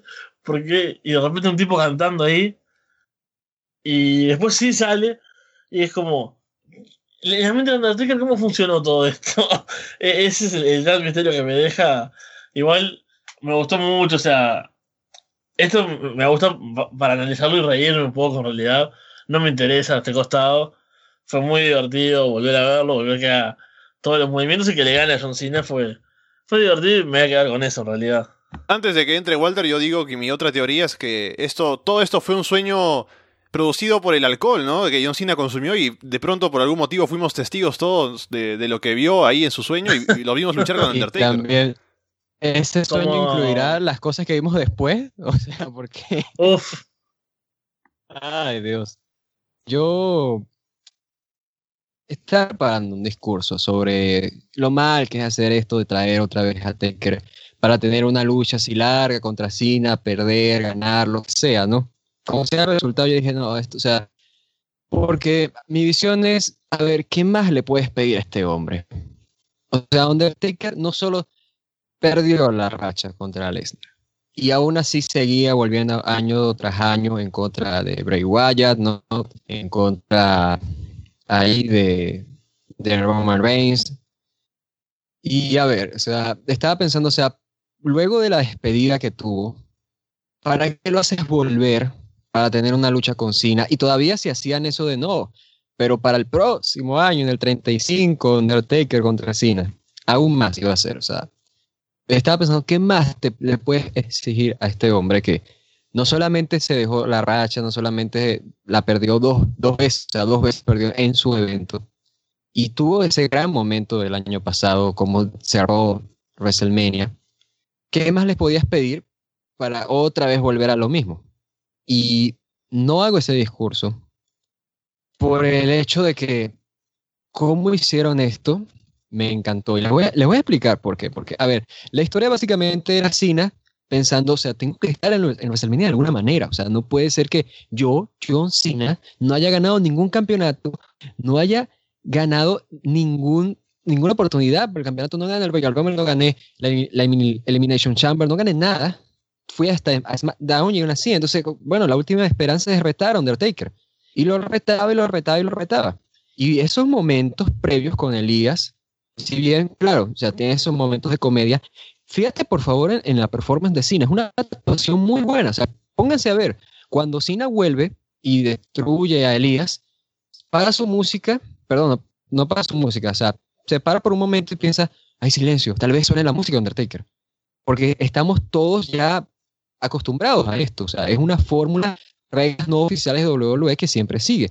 Y de pronto están allí y cuando suena su música dice, tú ves su reacción, se, como que se sorprende y dice, no puede ser, es mi música, nos va a salir Undertaker. Cuando se está devolviendo, lo mismo, o sea, fueron engañándote constantemente. Y finalmente llega Undertaker y ves a Cena, Cena no está preparado para Undertaker. Cena ve a Undertaker y dice, no es el Undertaker que yo esperaba. O sea, es, este Undertaker es el, el Undertaker de antes. O sea, es el Undertaker al que temo. ¿Ven? Lo Él esperaba el American Badass. Esperaba o el American Badass o esperaba claro. el anterior, el anterior a ese, en donde veía un Undertaker más mortal. Porque desde que perdió la racha, Undertaker se ha visto mortal. Se ha visto como más un hombre que una persona que llega siendo el enterrador. Ya ves, con, por ejemplo, cuando luchó contra Bray Wyatt se sintió así, cuando luchó contra Roman Reigns se sintió así, y ya esta historia no era la que se estaba contando. En este caso es Undertaker volviendo como lo que es, como un espectro, ¿no? O sea, yo lo veo en una forma más romántica del hecho de que cuando se retiró y se dejó sus, sus prendas ahí en el ring, ahí lo que está haciendo es básicamente dejo esto, ¿no? Dejo mi, mi cargo, dejo esta, esta carga que tengo. Y aquí cuando vuelve es, bueno, o sea, tú no estás enfrentándote al hombre que dejó esas prendas, te estás enfrentando al fantasma de Undertaker, estás enfrentando al Undertaker de antes, el espíritu que todavía vive de Undertaker en WrestleMania. Y Cena, tú ves eso en, en sus ojos, ves eso en, en, su performance de que lo ve y dice, no puedo, o sea, no, no puedo contra este tipo. Y claro, ves a un Undertaker en mejor forma física que hace los movimientos que en años anteriores le costaba esfuerzo por realizar, los hace todos de manera seguida para que se sienta de una forma pues mejor ejecutada también, ¿no? Eso ayudó sobre todo.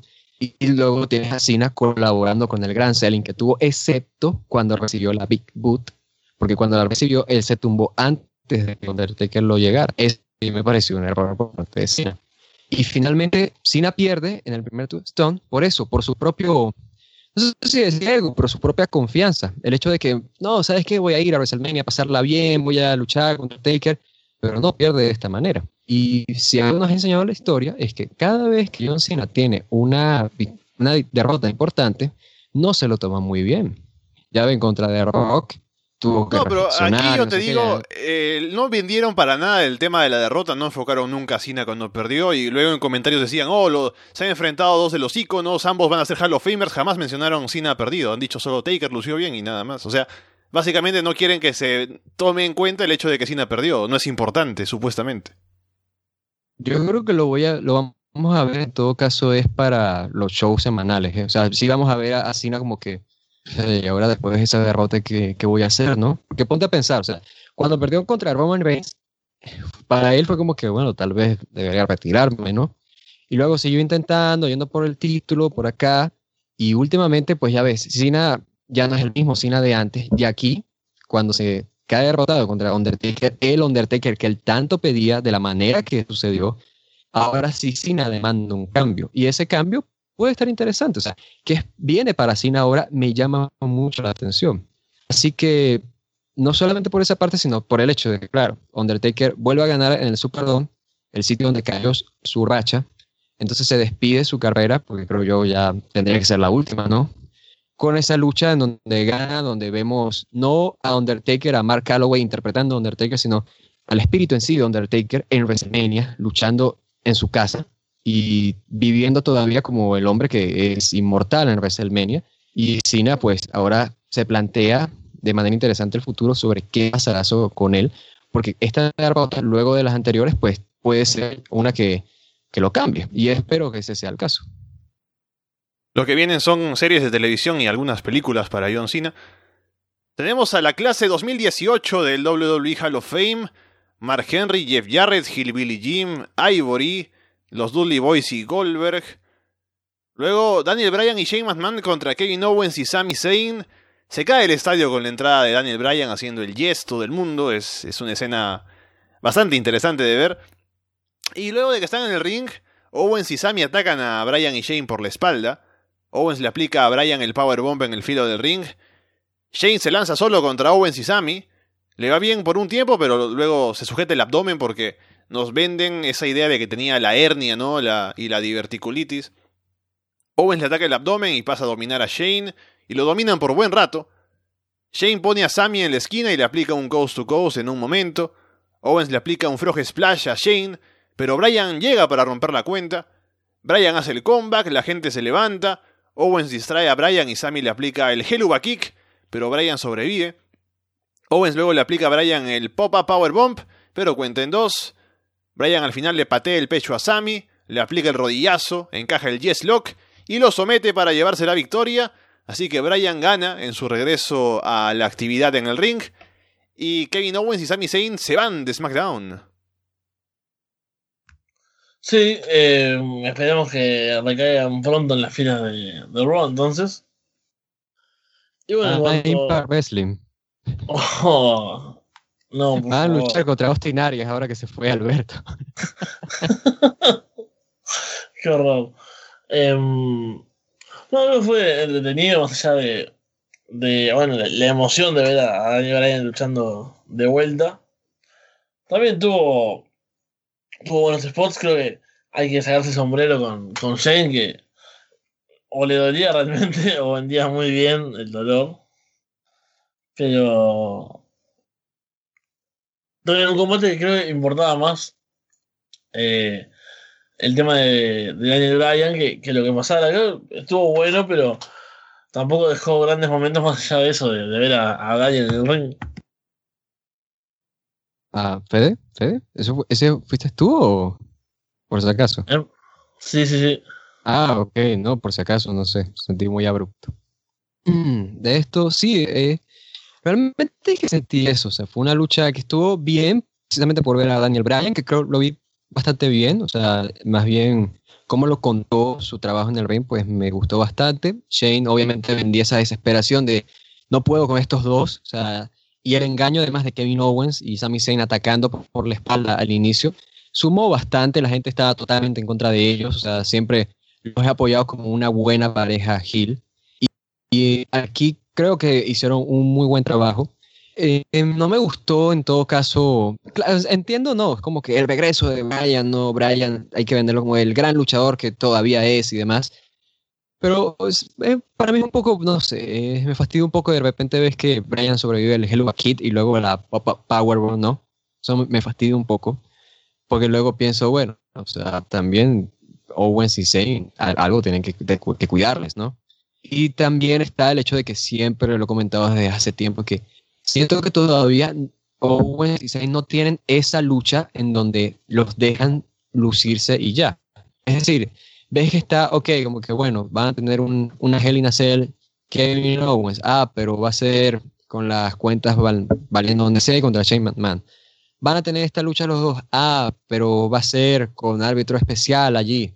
Van a tener esta lucha, pero es de, desventaja. Esta son de seis participantes. no, yo quería ver una contra dos luciéndose, no uno contra uno, ellos por separado, como sea. Pero no hemos tenido eso todavía. Siempre ha habido factores allí por los cuales con los cuales tienen que trabajar que ha afectado para bien o para mal la lucha. Eso me ha fastidiado un poco. Y el hecho de que ahora pierdan, claro, la gente está, nos está adelantando por el chat de que les, gustaría verlo en Raw y demás. Yo igual no descarto la posibilidad de que, no sé, saquen algo como que, bueno, no, ustedes me demostraron que son buenos luchadores, así que vuelven a SmackDown y hacen como si, ¿a qué sé yo? Igual se pueden inventar algo así, ¿sabes? Pero no, tendría más sentido que Raw por el hecho de, bueno, o sea, ¿sabes? No sé, Ángel, o sea, ¿sabes? Y ayudaste a, que Ronda le, rompiera el brazo a Stephanie, así que estás despedido. No, contratan a Owens y Zayn, algo por el estilo, atacan a Ángel, quizás, hey, estaría interesante eso. Y bueno, no sé, eso es una buena opción.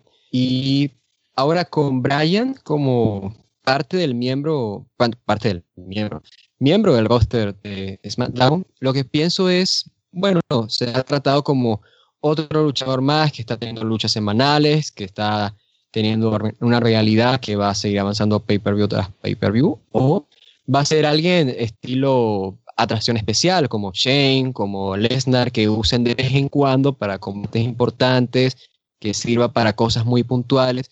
Eso es lo que me, interesa, me interesaría ver, pero ya ves que con la reacción que tuvo el público con su actuación, con sus intervenciones, te da pues esa buena sensación de que cuando lo veas en el ring va a ser algo bueno, va a ser algo importante y me quedo con eso.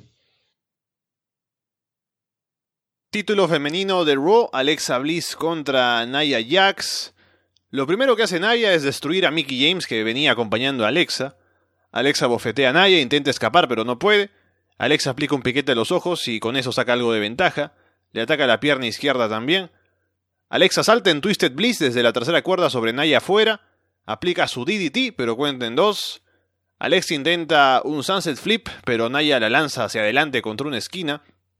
Luego Naya aplica un Alabama Slam, levanta a Alexa sobre sus hombros, sube la segunda cuerda para aplicarle un Samoan Drop desde ahí, cuenta de tres y victoria para Naya Jax. Y un combate se me hizo más largo de lo que, le podría haber sido. Esperaba un, un squash básicamente. Porque, sobre todo porque no quería ver ya esta historia que, bueno, que, era horrible, básicamente, la, historia que, trae el combate. Pero... Chicas pesadas, la lucha. Sí, sí, exactamente. Eh, aparte, en el video previo vuelven a mostrarte fragmentos de la rivalidad y es como, no, por favor, desearía olvidarme estas cosas, no, no recordarlas. La, maravillosa escena de Mickey James y Alexa Bliss hablando eh, sin querer para las cámaras. Es maravillosa. Y es cuando, cuando se gesta todo esto, porque recordemos que en realidad eh, Nia Jax termina logrando la oportunidad y por ende el título. Por bueno, por recibir este bullying, ¿no? Y, y es como que pasó a ser una, una chica sensible, así que, que bueno, le importaban mucho las cosas que decía Alexa y y demás. Pero bueno, lo que va el combate, el combate, eh, eso me parece que podría haber sido destrucción solo de, de Nia Jax. No me parece que hubiese quedado mal eso, o sea, Alexa Bliss obviamente iba a querer escapar, podía tener un momento de, de hacer alguna artimaña para ello, pero o un dominio más claro, más absoluto de, de Nia Jax era lo que esperaba, así que un, otro combate que se me hizo un poco aburrido por eso, porque ya no esperaba nada. Y, solo quería terminar de una vez. Yo lo que estaba pensando era, fue un combate un poquito mejor de lo que yo esperaba y fue más largo de lo que había sido, porque te pones a ver la lucha duró unos 10 minutos. Y ok, 10 minutos tú dices, bueno, eso sería suficiente para que saque una, una lucha y demás, pero claro, me pongo a pensar, bueno, ¿sabes qué? De esos 10 minutos quizás, no sé, le quitabas dos y hubiese sido excelente. Porque tenías momentos como de repente Alexa lanzándose en Twister Place hacia fuera del ring, eso estuvo bien. Naya tuvo intercambios también buenos ahí. Cuando llegó y destrozó a Mickey James para evitar las trampas de su parte, me gustó. O sea, estaban contándote bien eso. Y sí hubo cosas interesantes en el encuentro, pero luego tenías, ya sabes, a Alexa de repente dominando a Naya Jazz, usando la con la rodilla, castigándola. Eso me, me pongo a pensar como que, uy, imagínate esto, Ronda Rousey y, Alexa Bliss, ¿sabes? O sea, está complicado trabajar a Ronda Rousey, ya digo, voy adelantando eso. Y a pesar de que te tuvo esos momentos que estoy comentando, aún así te estaban dando esos otros que te decías, bueno, o sea, esto era el, tipo de cosas que debieron haber evitado y por eso la lucha debió haber sido más corta. No esperaba eso de destrucción por parte de Naya y ya, sino que el hecho de que lo hayan trabajado así un poco más dinámico me sorprendió, o sea, creo que fue en sí un buen momento, porque cuando Naya gana el título, la gente lo recibió bien, lo recibió como que, oye, qué bueno, derrotó a esta chica que la estaba haciendo pasar mal y demás. Pero bueno, la historia, o sea, ¿qué, comentar de la historia? Te das, te das cuenta de que es algo contradictorio el hecho de que, como que ah, te, te metiste con alguien por su peso, pero luego Naya le dice a Alexa Bliss insecta por su tamaño. Entonces, está bien meterse con alguien por su tamaño, pero mal por meterse con su, con su peso. No sé, no entiendo eso. Y sí, al menos te digo, no fue una lucha mala, creo que fue una lucha que pasó, que la gente le agradó el final, que tuvo momentos mejores de los que uno estaba esperando. Ambas eh, notaba que estaban haciendo un esfuerzo para hacer valer esos 10 minutos que les dieron, así que de nuevo, o sea, no me pareció que hubiera una lucha mala en todo el evento. Creo que hubo luchas que no llamaron mi atención, que terminaron de forma que no debían haber terminado y demás, pero aún así creo que realmente hubo un esfuerzo y aquí también se vio eso. Por el título de WWE, AJ Styles contra Shinsuke Nakamura. AJ toma el control, va con ritmo lento al inicio del combate. AJ va por el Phenomenal Forearm, pero Nakamura lo atrapa y le aplica un Michinoku Driver. Ella detiene una patada de Nakamura y le patea la rodilla izquierda. Luego encaja el Calf Crusher. Nakamura gira y encaja un Triangle Choke. Ella lo levanta y lo lanza en un Brain Buster. Nakamura tiene lesionada la rodilla izquierda mientras que ella tiene lesionada la espalda. Ella aplica el Phenomenal Forearm pero cuenta en dos. Nakamura va por el Kinshasa, pero ella esquiva y hace un giro así como de Lance Storm hacia atrás. Levanta a Nakamura desde ahí y le aplica el Styles Clash para llevarse la victoria en un combate que resultó ser bastante más corto de lo que yo esperaba. Luego del combate, ella y Nakamura están ahí, se abrazan, ¿no? Con los aplausos de la gente. Nakamura toma el cinturón y se lo entrega a AJ. Eh, se pone de rodillas además para entregárselo, pero desde ahí le da un golpe bajo y luego lo sigue atacando, haciendo el turn heel. Y parece pues que, bueno, haciendo algo de lógica, se enfrentarán de nuevo en Backlash, ahora con Nakamura heel. Y bueno, otro combate me parece que, que si bien estuvo bueno, o sea, si hubiésemos. Si no, si hubiese tenido toda la. Este aura de Dream Match, ¿no? Que. Que poco más era. Ya, eh, no sé, las cinco estrellas firmadas antes de verlo, ¿no? Tal vez hubiese sido un buen combate, pero creo que se, eh, no tuvo historia tampoco, ¿no? Porque era, bueno, el ganador del Rumble enfrentando a uno de los campeones. La pelea fue corta, tuvo ahí sus spots, sí, pero eh, no fue maravillosa, ni mucho menos. Fue una buena lucha, podría haber sido en un pay-per-view cualquiera, no, no creo que haya tenido ese sentido así como algo realmente grande y creo que Nakamura tampoco brilló demasiado. Eh, también pensé que, que, iba a ser el momento, pero no hubo así nada muy nuevo. Hasta el Trujillo, así que veamos cómo eso lo. Esperemos que, que le pueda ayudar en un futuro. Yo, Nakamura, creo que soy el que tiene la opinión impopular, porque siempre se ha hablado de esto. No, no, la, la, única lucha buena de Nakamura ha sido contra Sami Zayn, porque fue la primera que vi en WWE. A ver, yo fuera de esa lucha sí le he visto buenas actuaciones en WWE y en NXT. Recuerdo su lucha contra Finn Balor, que dijeron que fue como que la primera gran lucha de Finn Balor en NXT. Su lucha contra Samoa Joe en Toronto me gustó. Su lucha contra Bobby Roode en Orlando me gustó. Eh, ¿Qué más recuerdo? Pues contra Cena me gustó. La segunda contra Ziggler me gustó bastante. Contra Orton también me pareció que estuvo bien.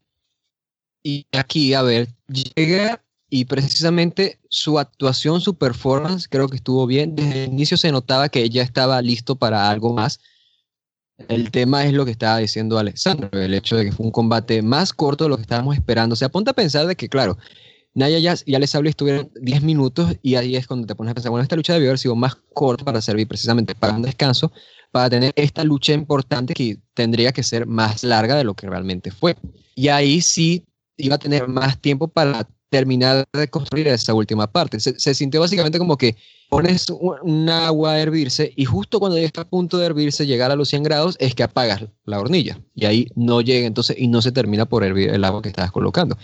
Así se sintió para mí, o sea, estaban ya llegando a esa parte donde se iba a aumentar el ritmo, donde íbamos a ver esa soltura de ambos, pero no, tenemos que pasar a este final. Llegaron a ese final y ya está. Eso es lo que me parece que fue el gran error, pero no me parece que hubo una mala actuación por parte de ambos. Lo que pasa es que, claro, es, normal ya con, con el, público de hoy en día y para los estándares de hoy en día de que esos primeros minutos en los cuales vas preparando el encuentro termine por ser minutos que sobran para muchos. Y en este caso creo que eso fue lo que pasó y realmente sí, o sea, que yo esperaba más, por supuesto que sí. Esta lucha me decepcionó porque yo esperaba una lucha mucho mejor pero para lo que les estaban dejando trabajar, para los que estaban dejándoles esforzarse, pues estaba complicado sacar algo más. Ahora, el momento final con el tour de Nakamura, precisamente no sé, hmm, no sé cómo sentirme al respecto, porque, claro, yo digo, he visto a Nakamura teniendo un papel heel en New Japan, ¿no? Como líder de caos y demás, eh, ha tenido ese papel antes, de hecho cuando hizo el Hill en New Japan fue algo grande, cuando se formó el grupo de Chaos en New Japan, que se desintegró el, grupo de Grey Bash Hill. Pero el Nakamura Hill en WWE, ¿cómo funcionará ese Nakamura? ¿Sabes? O sea, este Nakamura, ¿qué hará para ganarse hit? ¿Este Nakamura puede ganarse hit? Creo que por, por el momento en sí nos demostró que puede hacerlo, por cómo pues traiciona a ella de una forma baja, ¿no? Literalmente baja. Eh, pero digo, cómo lo maneje en, en, televisión es lo que me preocupa. Y claro, para la revancha sí que espero algo mucho mejor, porque sé que vamos a tener esto de Nakamura dominando el encuentro, haciendo pues sus actitudes heels, que sé que puede hacer de manera excelente, y ahí está él pues haciendo lo que mejor sabe hacer, que es el selling así, haciendo lucir al otro, y entonces hacer el conda para tener esos buenos intercambios finales que debimos haber tenido aquí, pero obviamente igual no lo voy a ocultar. Para mí la lucha fue una decepción, yo esperaba más, pero insisto, a mí no me parece que haya sido una mala lucha, no me parece que haya sido horrible y de verdad no me pareció que hayamos tenido una mala lucha en todo el show. O sea, que tú digas, mira, esta lucha fue muy mala, no la soporté, o sea, el trabajo en el ring no creo que la hayamos tenido y esta no fue la excepción. Lo de Nakamura da para pensar porque era un babyface muy over, de los más over del roster, y que ahora decidan hacer el cambio es porque, bueno, igual perdiendo aquí pues no le quedaba mucho que hacer, y había perdido ya contra Jinder Mahal y todo, así que le viene bien un cambio, pero a ver cómo le va como heel. Me imagino que teniendo de vuelta a Daniel Bryan pues pueden sacrificar a un babyface, así que veremos cómo le va y tengo esperanza ahora. Si este no cumplió, habrá que ver si cumple el de Backlash. Y sabes que no habíamos pensado que también creo que debe comentarse es el hecho de que tuvimos a Asuka ganando el primer Royal Rumble femenino y no gana el título. Y luego tenemos a Nakamura ganando el Royal Rumble y tampoco gana el título. Yo, yo creo que soy el único que como que siento que en los últimos años el Royal Rumble tampoco está valiendo nada. O sea, ponte a pensar que. Que no gane nadie el título, que no gane ganó- Carmela tampoco canjeando el maletín y que Naomi después quiera aprovechar que fue la ganadora de, la batalla real y tampoco gane nada. Es que así siento, o sea, están tratando esas cosas como que no, de nada sirve. O sea, ponte a pensar que cuando Sheamus le ganó a Daniel Bryan el título mundial hace años, había pasado una sequía de que los ganadores del Royal Rumble no ganaban en WrestleMania y desde entonces pues hemos tenido algo similar. Eh, Roman Reigns ganó el título, ¿no? Pero ganó el Royal Rumble, quiero decir, pero no ganó el título. Batista también ganó el Royal Rumble, pero no ganó el título. Triple H ganó el título en Royal Rumble y lo pierde en WrestleMania. O sea, aquí Nakamura, en- Orton es, el- único, ¿no? Pero sí, eso es algo que me fastidia y sobre todo con, con Asuka, claro, que me pareció buena decisión y demás, pero también es algo que te tienes que dejar a pensar de, hey, fue el primer Royal Rumble femenino y la chica que lo ganó no ganó el título después, o sea, igual eso fue una decisión quizás controversial por lo mismo. Vamos ya casi por hora y media de programa. Un saludo a la gente que nos escucha, que son los valientes que se quedan a escucharnos en directo. Título de parejas de Raw, Cesaro y Sheamus contra Braun Strowman y un compañero que era sorpresa. ¿Y quién fue entonces? Fue Bobby Lashley, fue Alberto el Patrón, fue, no sé, Jack Swagger que volvía, ¿no? Conor McGregor, fue Keith Lee, ¿no? Que venía de las Indies, eh, Minoru Suzuki. No, lo que pasó aquí fue que Braun se mete al público y dice que ahí va a encontrar un compañero y termina escogiendo a un niño, ¿no? Que lo lleva al ring y le pregunta cómo se llama, se llama Nicholas. Lo pone en su esquina, le dice que él va a pelear y que él se quede ahí nomás. La gente pide a Nicholas cuando empieza el combate. Cesaro y Sheamus toman el control sobre Braun. Braun lanza a Sheamus por encima de la esquina y Sheamus se golpea con el poste al caer. Braun se arrastra a, su esquina y le da el tag, el hot tag a Nicholas. Nicholas entra al ring, pero se lo devuelve a, a Braun cuando ve ahí a Cesaro al frente. Braun le aplica un power slam a Cesaro y cubre para llevarse la victoria, así que Braun Strowman y Nicholas son los campeones en parejas.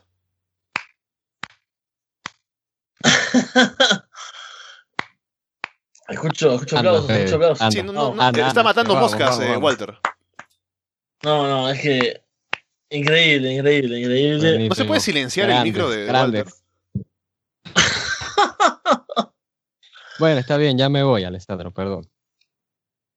Eh, el, el nada tiene sentido más grande de la noche, me parece. Incluso que. Más grande que algunos otros que tuvimos y que aún nos quedan. O sea. Primero toda la expectativa, ¿no? Qué, feo siempre chocarnos con, con eso, ¿no? Con esperar más, esperar algo. Decir, bueno, este combate seguramente sea especial por X cosa y que al final no lo sea. Y. Es que no, no, no sé ni. Ni qué decir ya de. Cuando. Porque, porque Strowman haría eso, ¿no? Eh, entiendo que en parte es. Es humillante. Sí, eh, mira, como dice Juan Pablo, yo sabía que iba a ser una decepción, pase lo que pase. Porque mi, mi teoría era, bueno, si es Lashley, por ejemplo, eh, algunos iban a decepcionar, ¿no? Porque no era lo que esperaba si es un regreso, porque ah, vuelven a a los veteranos, es alguien nuevo, ah, es muy nuevo. Entonces, claro, acá pasa como dicen ahora, no esperaba nada y aún así me decepcionó. me parece que esto es cual, o sea, está bien, todas las opciones te pueden decepcionar, pero hay una opción que puede decepcionarlos a todos juntos. Es, es esto, o sea, es muy, muy extraño. Eh, no sé qué van a hacer después de. A partir de mañana, ¿no? Con, con los títulos, con, con Nicolás. Yo tengo una teoría. sabrá. Yo creo que han hecho ¿Cuál? todo esto para tener a Braun Strowman en algo en WrestleMania porque eh, hasta, hasta un momento no había planes para él y de pronto se les ocurrió, ah, que vaya por el título de pareja solo. Y de- oh, ¿qué, qué fue eso? ¿Mm? Hay, hay un, hay un ruido. Creo que Fede Ah, ha dejado ¿eh? su ¿Qué? micro ¿Qué? prendido. No, yo, Oh, te yo sí. decía que eh, mi teoría es que como todavía mañana están en New Orleans, con el Raw. Va a estar Nicolás ahí y seguramente Braun defiende el título junto a él y se lo quitan, ¿no? Para que Nicolás se vaya ya a su colegio, ¿no? A su casa, que ya no se va a ir de gira con WWE. Y Braun Strowman pues ya pasará a otra cosa, ¿no? Que esto era solo para ponerlo en la cartelera de WrestleMania.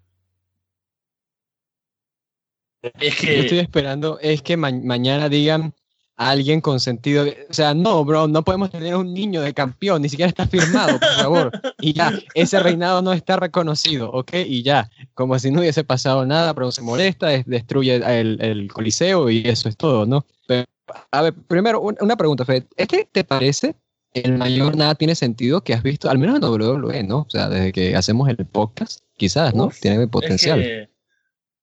Sí, tiene, tiene mucho potencial por todos lados, porque es... Eh...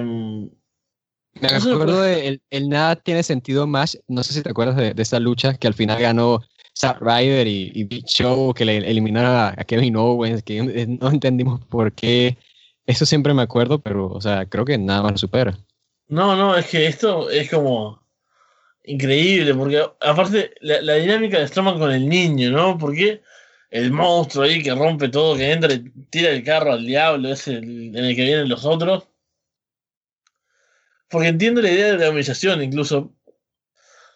Pero no sé, o sea, si mañana sale y dice, bueno, no, ves yo solo el campeón. Hasta un niño lo puede hacer, no sé qué, se queda ahí con los dos títulos, como era la idea inicial que se, que se nos ocurrió cuando lo vimos a él. Solo ganar el, el combate aquí clasificatorio.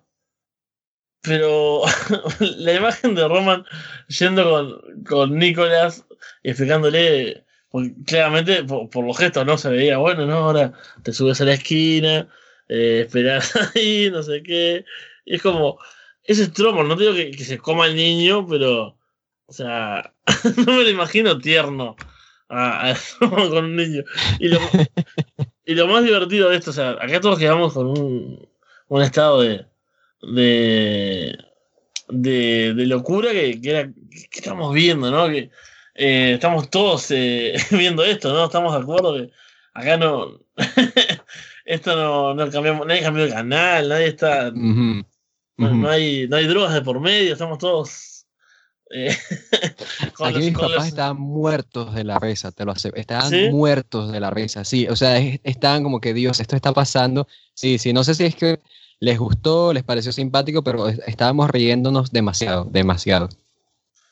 Es que eh, fue, fue muy extraño. Yo creo que es el mayor nada tiene sentido ever. Y me encanta, después mis amigos empezaron a, a pensar todos los logros y, los récords que rompe eh, Nicolás y, a ver cuántos podemos encontrar. Probablemente sea el, campeón más joven, sin dudas.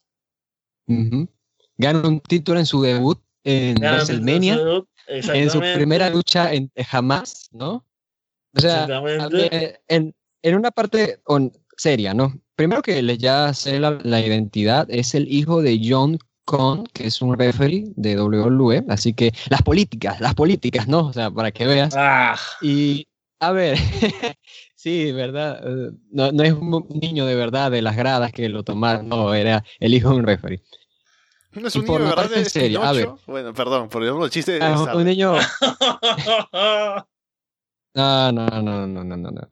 A ver, por una parte seria, o sea, a mí me da risa esto, no tengo, no tendría mayor problema si esto fuese en otra empresa, pero estamos hablando de la misma empresa que por años y años y años nos enseñó que WCW es de lo peor porque tuvieron campeones como Oklahoma, campeón crucero, a David Arquette como campeón mundial y a Judy Bagwell, la mamá de Bob Bagwell, como campeona de pareja. Así que WWE ahora le está saliendo el tiro por la culata porque yo les digo, ¿qué clase de empresas son ustedes que tienen a un niño como campeón de parejas?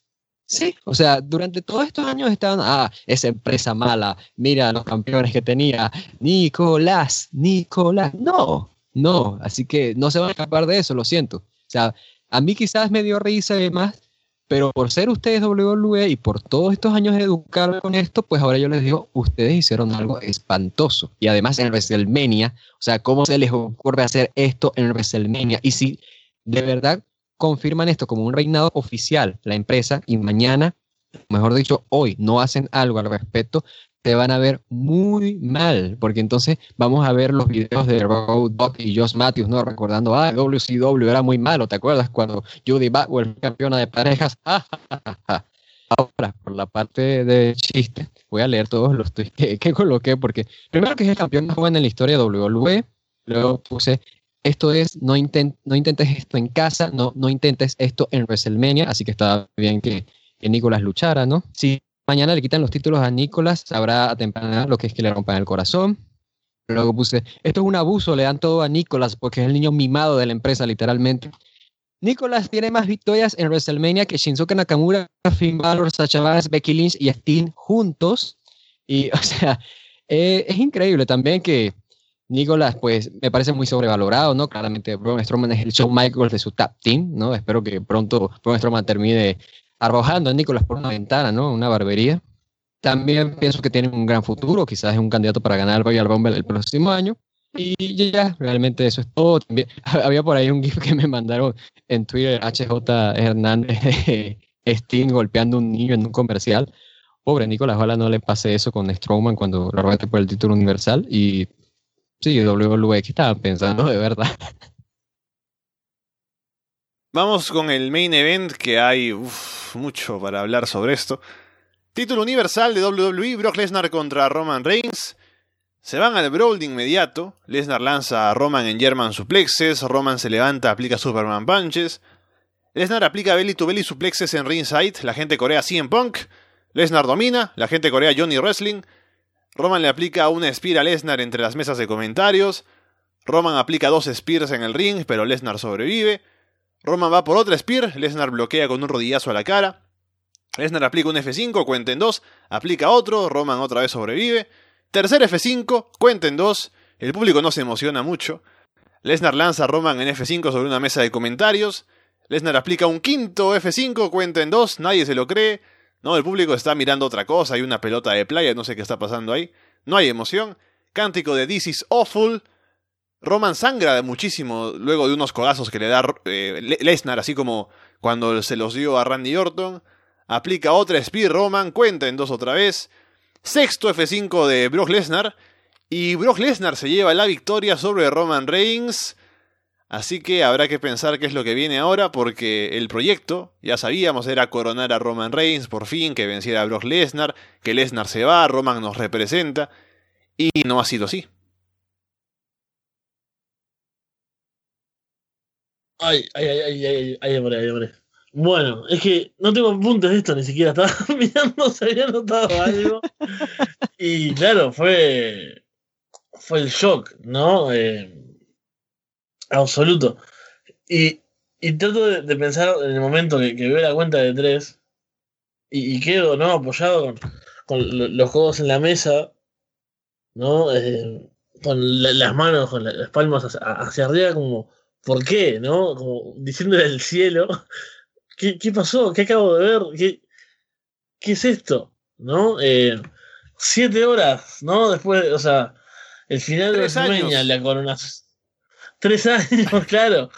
El, el, y, yo he tratado de explicarles a, a, los demás, ¿no? A mis amigos y eso, porque, porque me decían, ¿qué pasa? Pero en realidad no, te, no, te, gusta más Brock Lesnar que, que, Roman Reigns un poco, o sea, no sos fan de ninguno.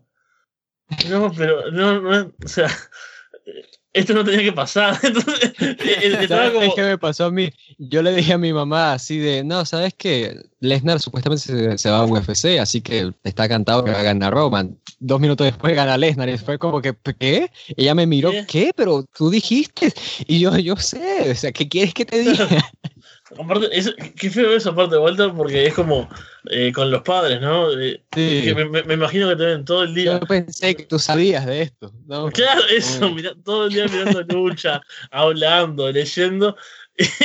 igual estás todo el día y ni siquiera aciertas esto, o sea. Pero, claro, e, era una cosa, por ejemplo, no sé, el de Owens. Eh, eh, no sé, eh, contra Daniel Bryan y eso. Bueno, yo tengo el tatuaje de, Owens, tengo camisetas de Daniel Bryan, entonces. Ah, mirá, este es el que tenías la camiseta del Yes. Ah, sí, sí. Bueno, entonces todos podemos asociar alguno, ah, bueno, Undertaker también, el tatuaje ah, que, que, tenés en la pierna, sí, sí, ah, mira, este es el famoso Undertaker. Y acá era, estaba desesperado, eh, estaba sumido en ese, en ese desconcierto absoluto y era, pero ¿por qué te preocupa? que si estos tipos no te importan tanto? Es como, no, el problema es todo el camino a esto. Todo lo que eh, lo que parecía tan, obvio que en realidad era como eh, deseando por favor que llegue WrestleMania, que llegue. y se me viene a, la mente eh, todo lo, que yo pensaba, todas las veces que dije, hablando acá en la voz de Leona, bueno, ¿no? A partir de después cuando Roman sea campeón y se acaba por fin esta historia que nos tiene podrido ya. ¿Quién crees que sea el retador de Roman después de WrestleMania? y era como, ¿qué, qué, pasa? Y eso sin hablar, todo eso, todo, todo eso sin hablar del combate que fue, fue horrible también. Porque una cosa, a ver, es el duelo titanesco, ¿no? Y titanesco me refiero no a los titanes en el ring, como le dicen titanesco en Argentina a la, a la lucha, sino de, del duelo de titanes, de las bestias, ¿no? De los. No, el combate que tuvieron en el 31 fue mucho mejor que este. Claro, del drama, ¿no? Y, todo eso. 6 F5, 4 speed, no sé, es como, ¿qué es esta porquería? O sea, está bien, o sea, una cosa, lo sé, yo te, compro la, adrenalina del momento, ¿no? Eh, sí, Roman Reigns por fin le va a poner las manos encima a Brock Lesnar. Sí, Brock Lesnar por fin va a sacarse de encima a Roman Reigns, puede resistir. Pero tiene un, tiene un, un límite un poco, o sea, es como... Me imagino a, Roman quitándose el chaleco por fin, pasándose la sangre por el pecho o algo así, ¿no? Ay, Dios. Es como... No, ya llega un momento que era pero insostenible. Eh, Lennar hace suplex en ringside, hace un F5 sobre la mesa, sube al ring, hace otro F5, es como, nada, dos. Pero dos sin drama, ese es el problema, o sea. Y, pensemos, por ejemplo, ayer, eh, el main event, ¿no? Lo que eran las cuentas de dos, que se estaban matando, Champa y, y Gargano, sin hacer ellos tanto, ¿no? O sea, matándose de diferentes formas. Y una cuenta de dos era, oh, a ver, sí, esto, el, el Project Champa desde la segunda cuerda. Ah, bueno, no, acá se tiene que haber muerto. No, se murió, pero esa cuenta de dos era, oh, que esto es impresionante. Pero, pero, claro, o sea, es una, es una cuenta que tú decías, aquí debió terminar o podría haber terminado, pero no termina y te sorprende, pero no te no dices qué ridículo que haya sobrevivido, ¿no? O sea, aún te puedes creer que pueda sobrevivir. No que bueno, ahora te va a llenar de F5 solo para que nos demuestres que Roman, que Roman es fuerte, ¿no? Claro, esto o sea, llegó un nivel de, absurdo que fue como, bueno, solo, solo se pegan con finishers. O sea, es como, solo vale hacerse eh, el remate y más nada, no, no tiene sentido, o sea, porque ¿qué, qué historia tenía de combate? Eh, gran parte de atractivo de la lucha, por lo general, y más en un evento así, es que te cuenten algo. ¿Cuál era la, narración, la historia? Em, ayer realmente comparar es, horrible, ¿no? Pero también eh, Alistair Black contra Andrade Sin Almas también era esa cosa de, bueno, por fin va a poder vengarse Alistair Black y demás. Y también están, hacen los remates, etcétera. Una vez se lo frena, sobrevive. Oja, que se acaba acá. ¿Qué puede pasar después de esto? Ya no puede seguir el combate. No, sigue. ¡Wow! ¿Qué, qué momento? Y acá no, acá todo lo contrario. Era como que seguía, seguía, seguía, seguía, pero en ningún momento decías, bueno, no. Eh, esto me está emocionando o, estoy sintiendo que, que me están diciendo algo. Es como. No, acá son los super poderosos, reciben 300 F5, Spears, todo. Eh, Roman sangra horriblemente. Y, y gana Lesnar y como, ¿y ahora qué?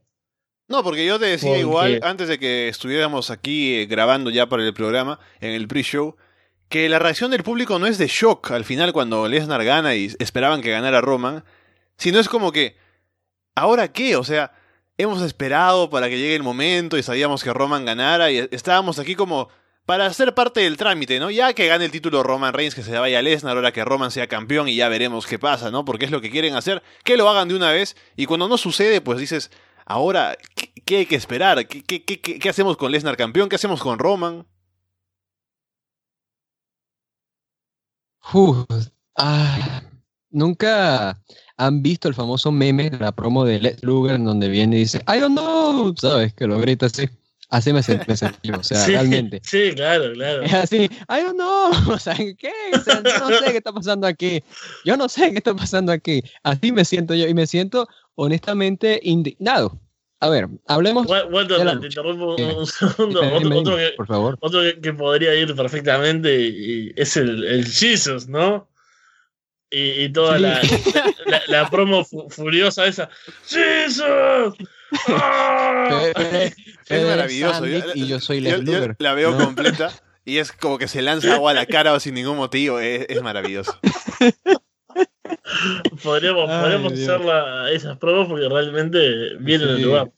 Si quieres ponerlas, Alessandro, libre. O sea, es que no, nada que digamos va, va a expresarlo mejor, pero a ver, la lucha. Okay, pensemos en la lucha. Yo, estaba esperando es una versión más explosiva de la lucha que habían tenido en WrestleMania 31. Porque en WrestleMania 31 tuvo esa fórmula básica normal de, ¿sabes? Lesnar domina, domina, domina, como se nos había pues educado en los meses anteriores a, aquel reinado. Y, Reigns pues resiste, resiste, finalmente va por el combat. Y bueno, ocurre lo de Seth Rollins y demás. Muy bien. Entonces aquí está esperando algo más parecido en eso de que Lesnar domina y, Roman pues se defiende, pero igual íbamos a tener más explosividad por parte de Roman y vamos a ver un, Roman más agresivo que nunca, porque esa es la historia que nos habían vendido. Roman molesto con Lesnar, es el Roman que se había comido palizas por parte de Lesnar, no, ya no era el mismo Roman que cerró un Raw así sosteniendo el título junto con, con Lesnar. ¿Se acuerdan de eso? Cuando sostuvieron el campeonato, se quedaron así de, ah, yo me llevo este campeonato. No, es, mío, déjamelo. Esta vez no, este era el Roman Reigns que iba y esposado, aguantaba palizas de Lesnar, el Roman Reigns que iba a por Lesnar a pesar de que estaba suspendido. Eso. Entonces, fue básicamente eso, una versión más explosiva de aquella lucha, pero hecho de la peor manera posible, porque claro, o sea, es como que, oh, Braun Strowman se muere al primer F5. Samoa Joe se muere al primer F5. El mismo Roman Reigns en SummerSlam el año pasado murió al primer F5, pero esta vez, ah, esta vez necesitas cientos de F5 para hacer que Roman Reigns se pierda. Entonces, perdió. Y es, perdón, ¿qué? Roman Reigns además se comió esos codazos precisamente que lo hicieron sangrar horriblemente. Y además de todo eso, precisamente, la gente estaba ahí como, sabes que ya seamos parte del trámite, ya denle el, título a, Roman, ya está. Y está tan desinteresado que ni siquiera con la historia de Brock Lesnar camino a, UFC, la gente estaba bucheando a Roman Reigns, estaba bucheando a los dos. O sea, felicidades, lograron que en, vez de abuchar a Roman Reigns, nada más abucharan a los dos. Así que los abucheos eran de lado y lado. Felicidades. O sea, no hubo aplausos en ningún momento, excepto cuando la gente estaba aplaudiendo que Roman estaba sangrando de ahí prácticamente muerto.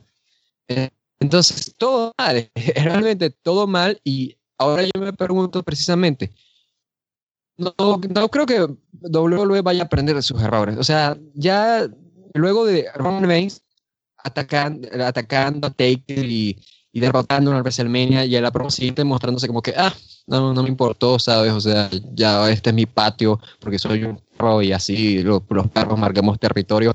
Sea, con todo y eso no hicieron un tour de Reigns. intentó matar a Braun Strowman chocando con una ambulancia y aún así nada. Entonces, no espero nada de esto. O sea, realmente, por eso estoy tan indignado, porque no, no espero nada, absolutamente nada. O sea, lo único que quiero es que Lesnar pierda el título y se vaya de una buena vez. O sea, y ni siquiera, yo ni siquiera soy hater de, de Lesnar o algo por el estilo, pero quiero que se vaya una vez. O sea, ya, ya estoy harto de este acto de que viene, ay, solamente me gana Goldberg. Ay, pero aprendí a hacer un salto y ahora Goldberg no me gana. Ay, o el primer F5 le gano a todos excepto a, Roman. O sea, no, ya estoy harto de eso. Quiero ver a Roman Reigns hacer Rollins, quiero ver a Finn Balor, quiero ver a gente que está en la empresa, a Ambrose, a Wyatt, Brood, no sé, McIntyre, mira, el que tú quieras, pero no quiero ver más a Lesnar y no quiero eh, seguir con este proyecto de año tras año. ¿Y qué vamos a hacer ahora para que abuchen un poquito menos a Roman Reigns? No, estoy harto de eso, ya me hartó y a pesar de que WrestleMania no me pareció un, mal evento, o sea, un evento que me entretuvo, o sea, tuve hasta lágrimas por lo de Taker, me sorprendieron, hubo sorpresas de la vida, o sea, tuvo momentos de todo tipo, me hicieron reír muchísimo. Tiene este final que digo, ¿por qué? O ¿por qué no aprendes de, de tus errores? ¿Por qué? Ahora, imagínense que la primera pregunta que le hacen aquí a Sandy es, ¿qué opinas de Brock Lesnar contra Roman Reigns, no? This is Robbie Marino, CZW with Zandig. Oh my god, what the fuck just happened? What do you mean what happened? What are you blind? Jesus! There was five of them! It took five of them!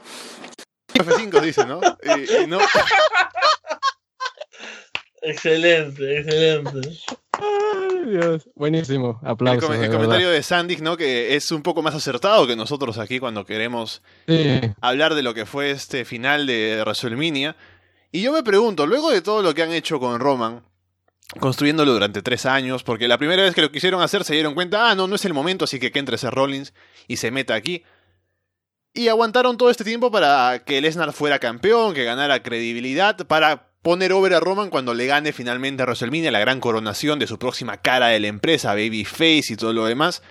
Y no lo hacen, o sea, cuando llegue el momento está todo dispuesto para que suceda. Lesnar se va a ir a UFC, se supone que ahora lo han construido como el tipo, casi el outsider, y Roman es el que representa a la empresa.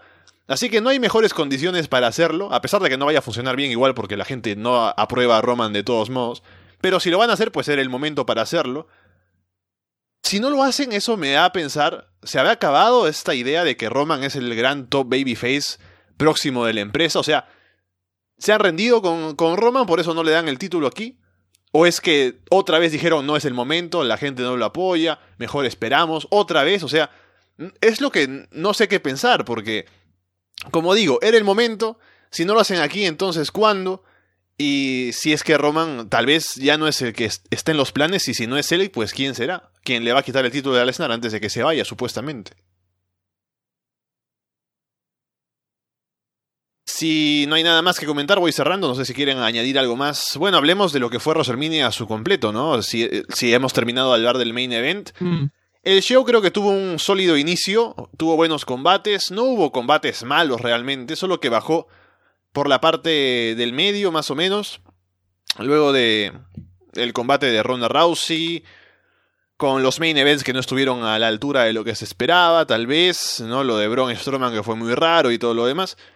Pero al menos tuvimos el regreso de Bryan, el momento de Taker, así que no fue un mal WrestleMania, pero pudo, hacer, pudo ser bastante mejor en los combates importantes del final, así que en eso pues se queda algo corto.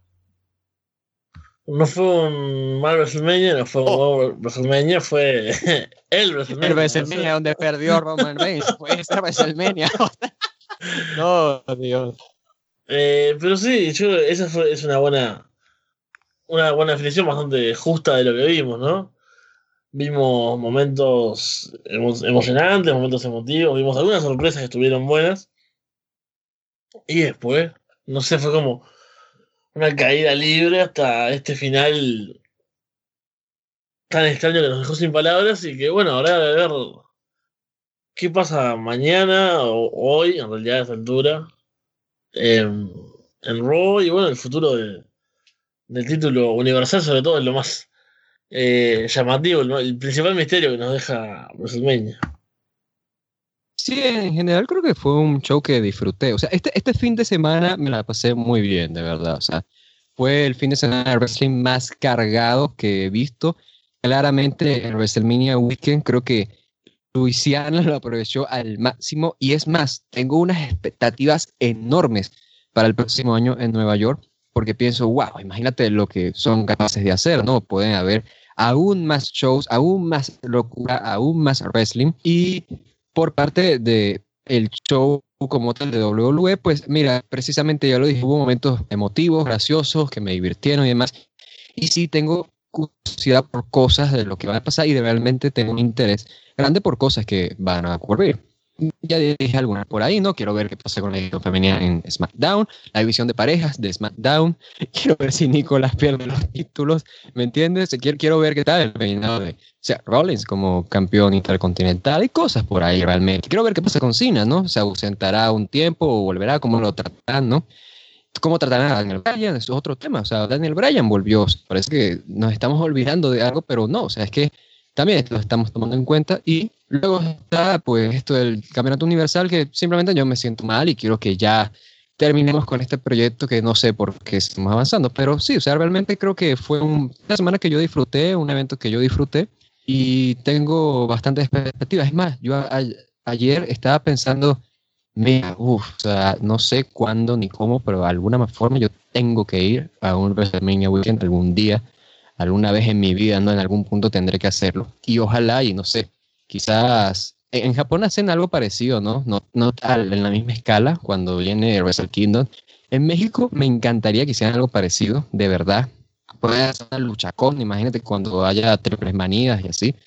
Pero sí, realmente creo que este año ayudó bastante el WrestleMania Weekend y sí, tengo, tengo mucho ánimo. O sea, este fin de semana me hizo amar un poco más el wrestling y ya pues, quiero ver qué viene para el próximo año entonces. Asumo que esas son sus despedidas porque ya no pienso quedarme más tiempo aquí, así que vamos cerrando el programa. De parte de Fede From, Gel, Walter Rosales y Alessandro Leonardo, muchas gracias y esperamos verlos pronto.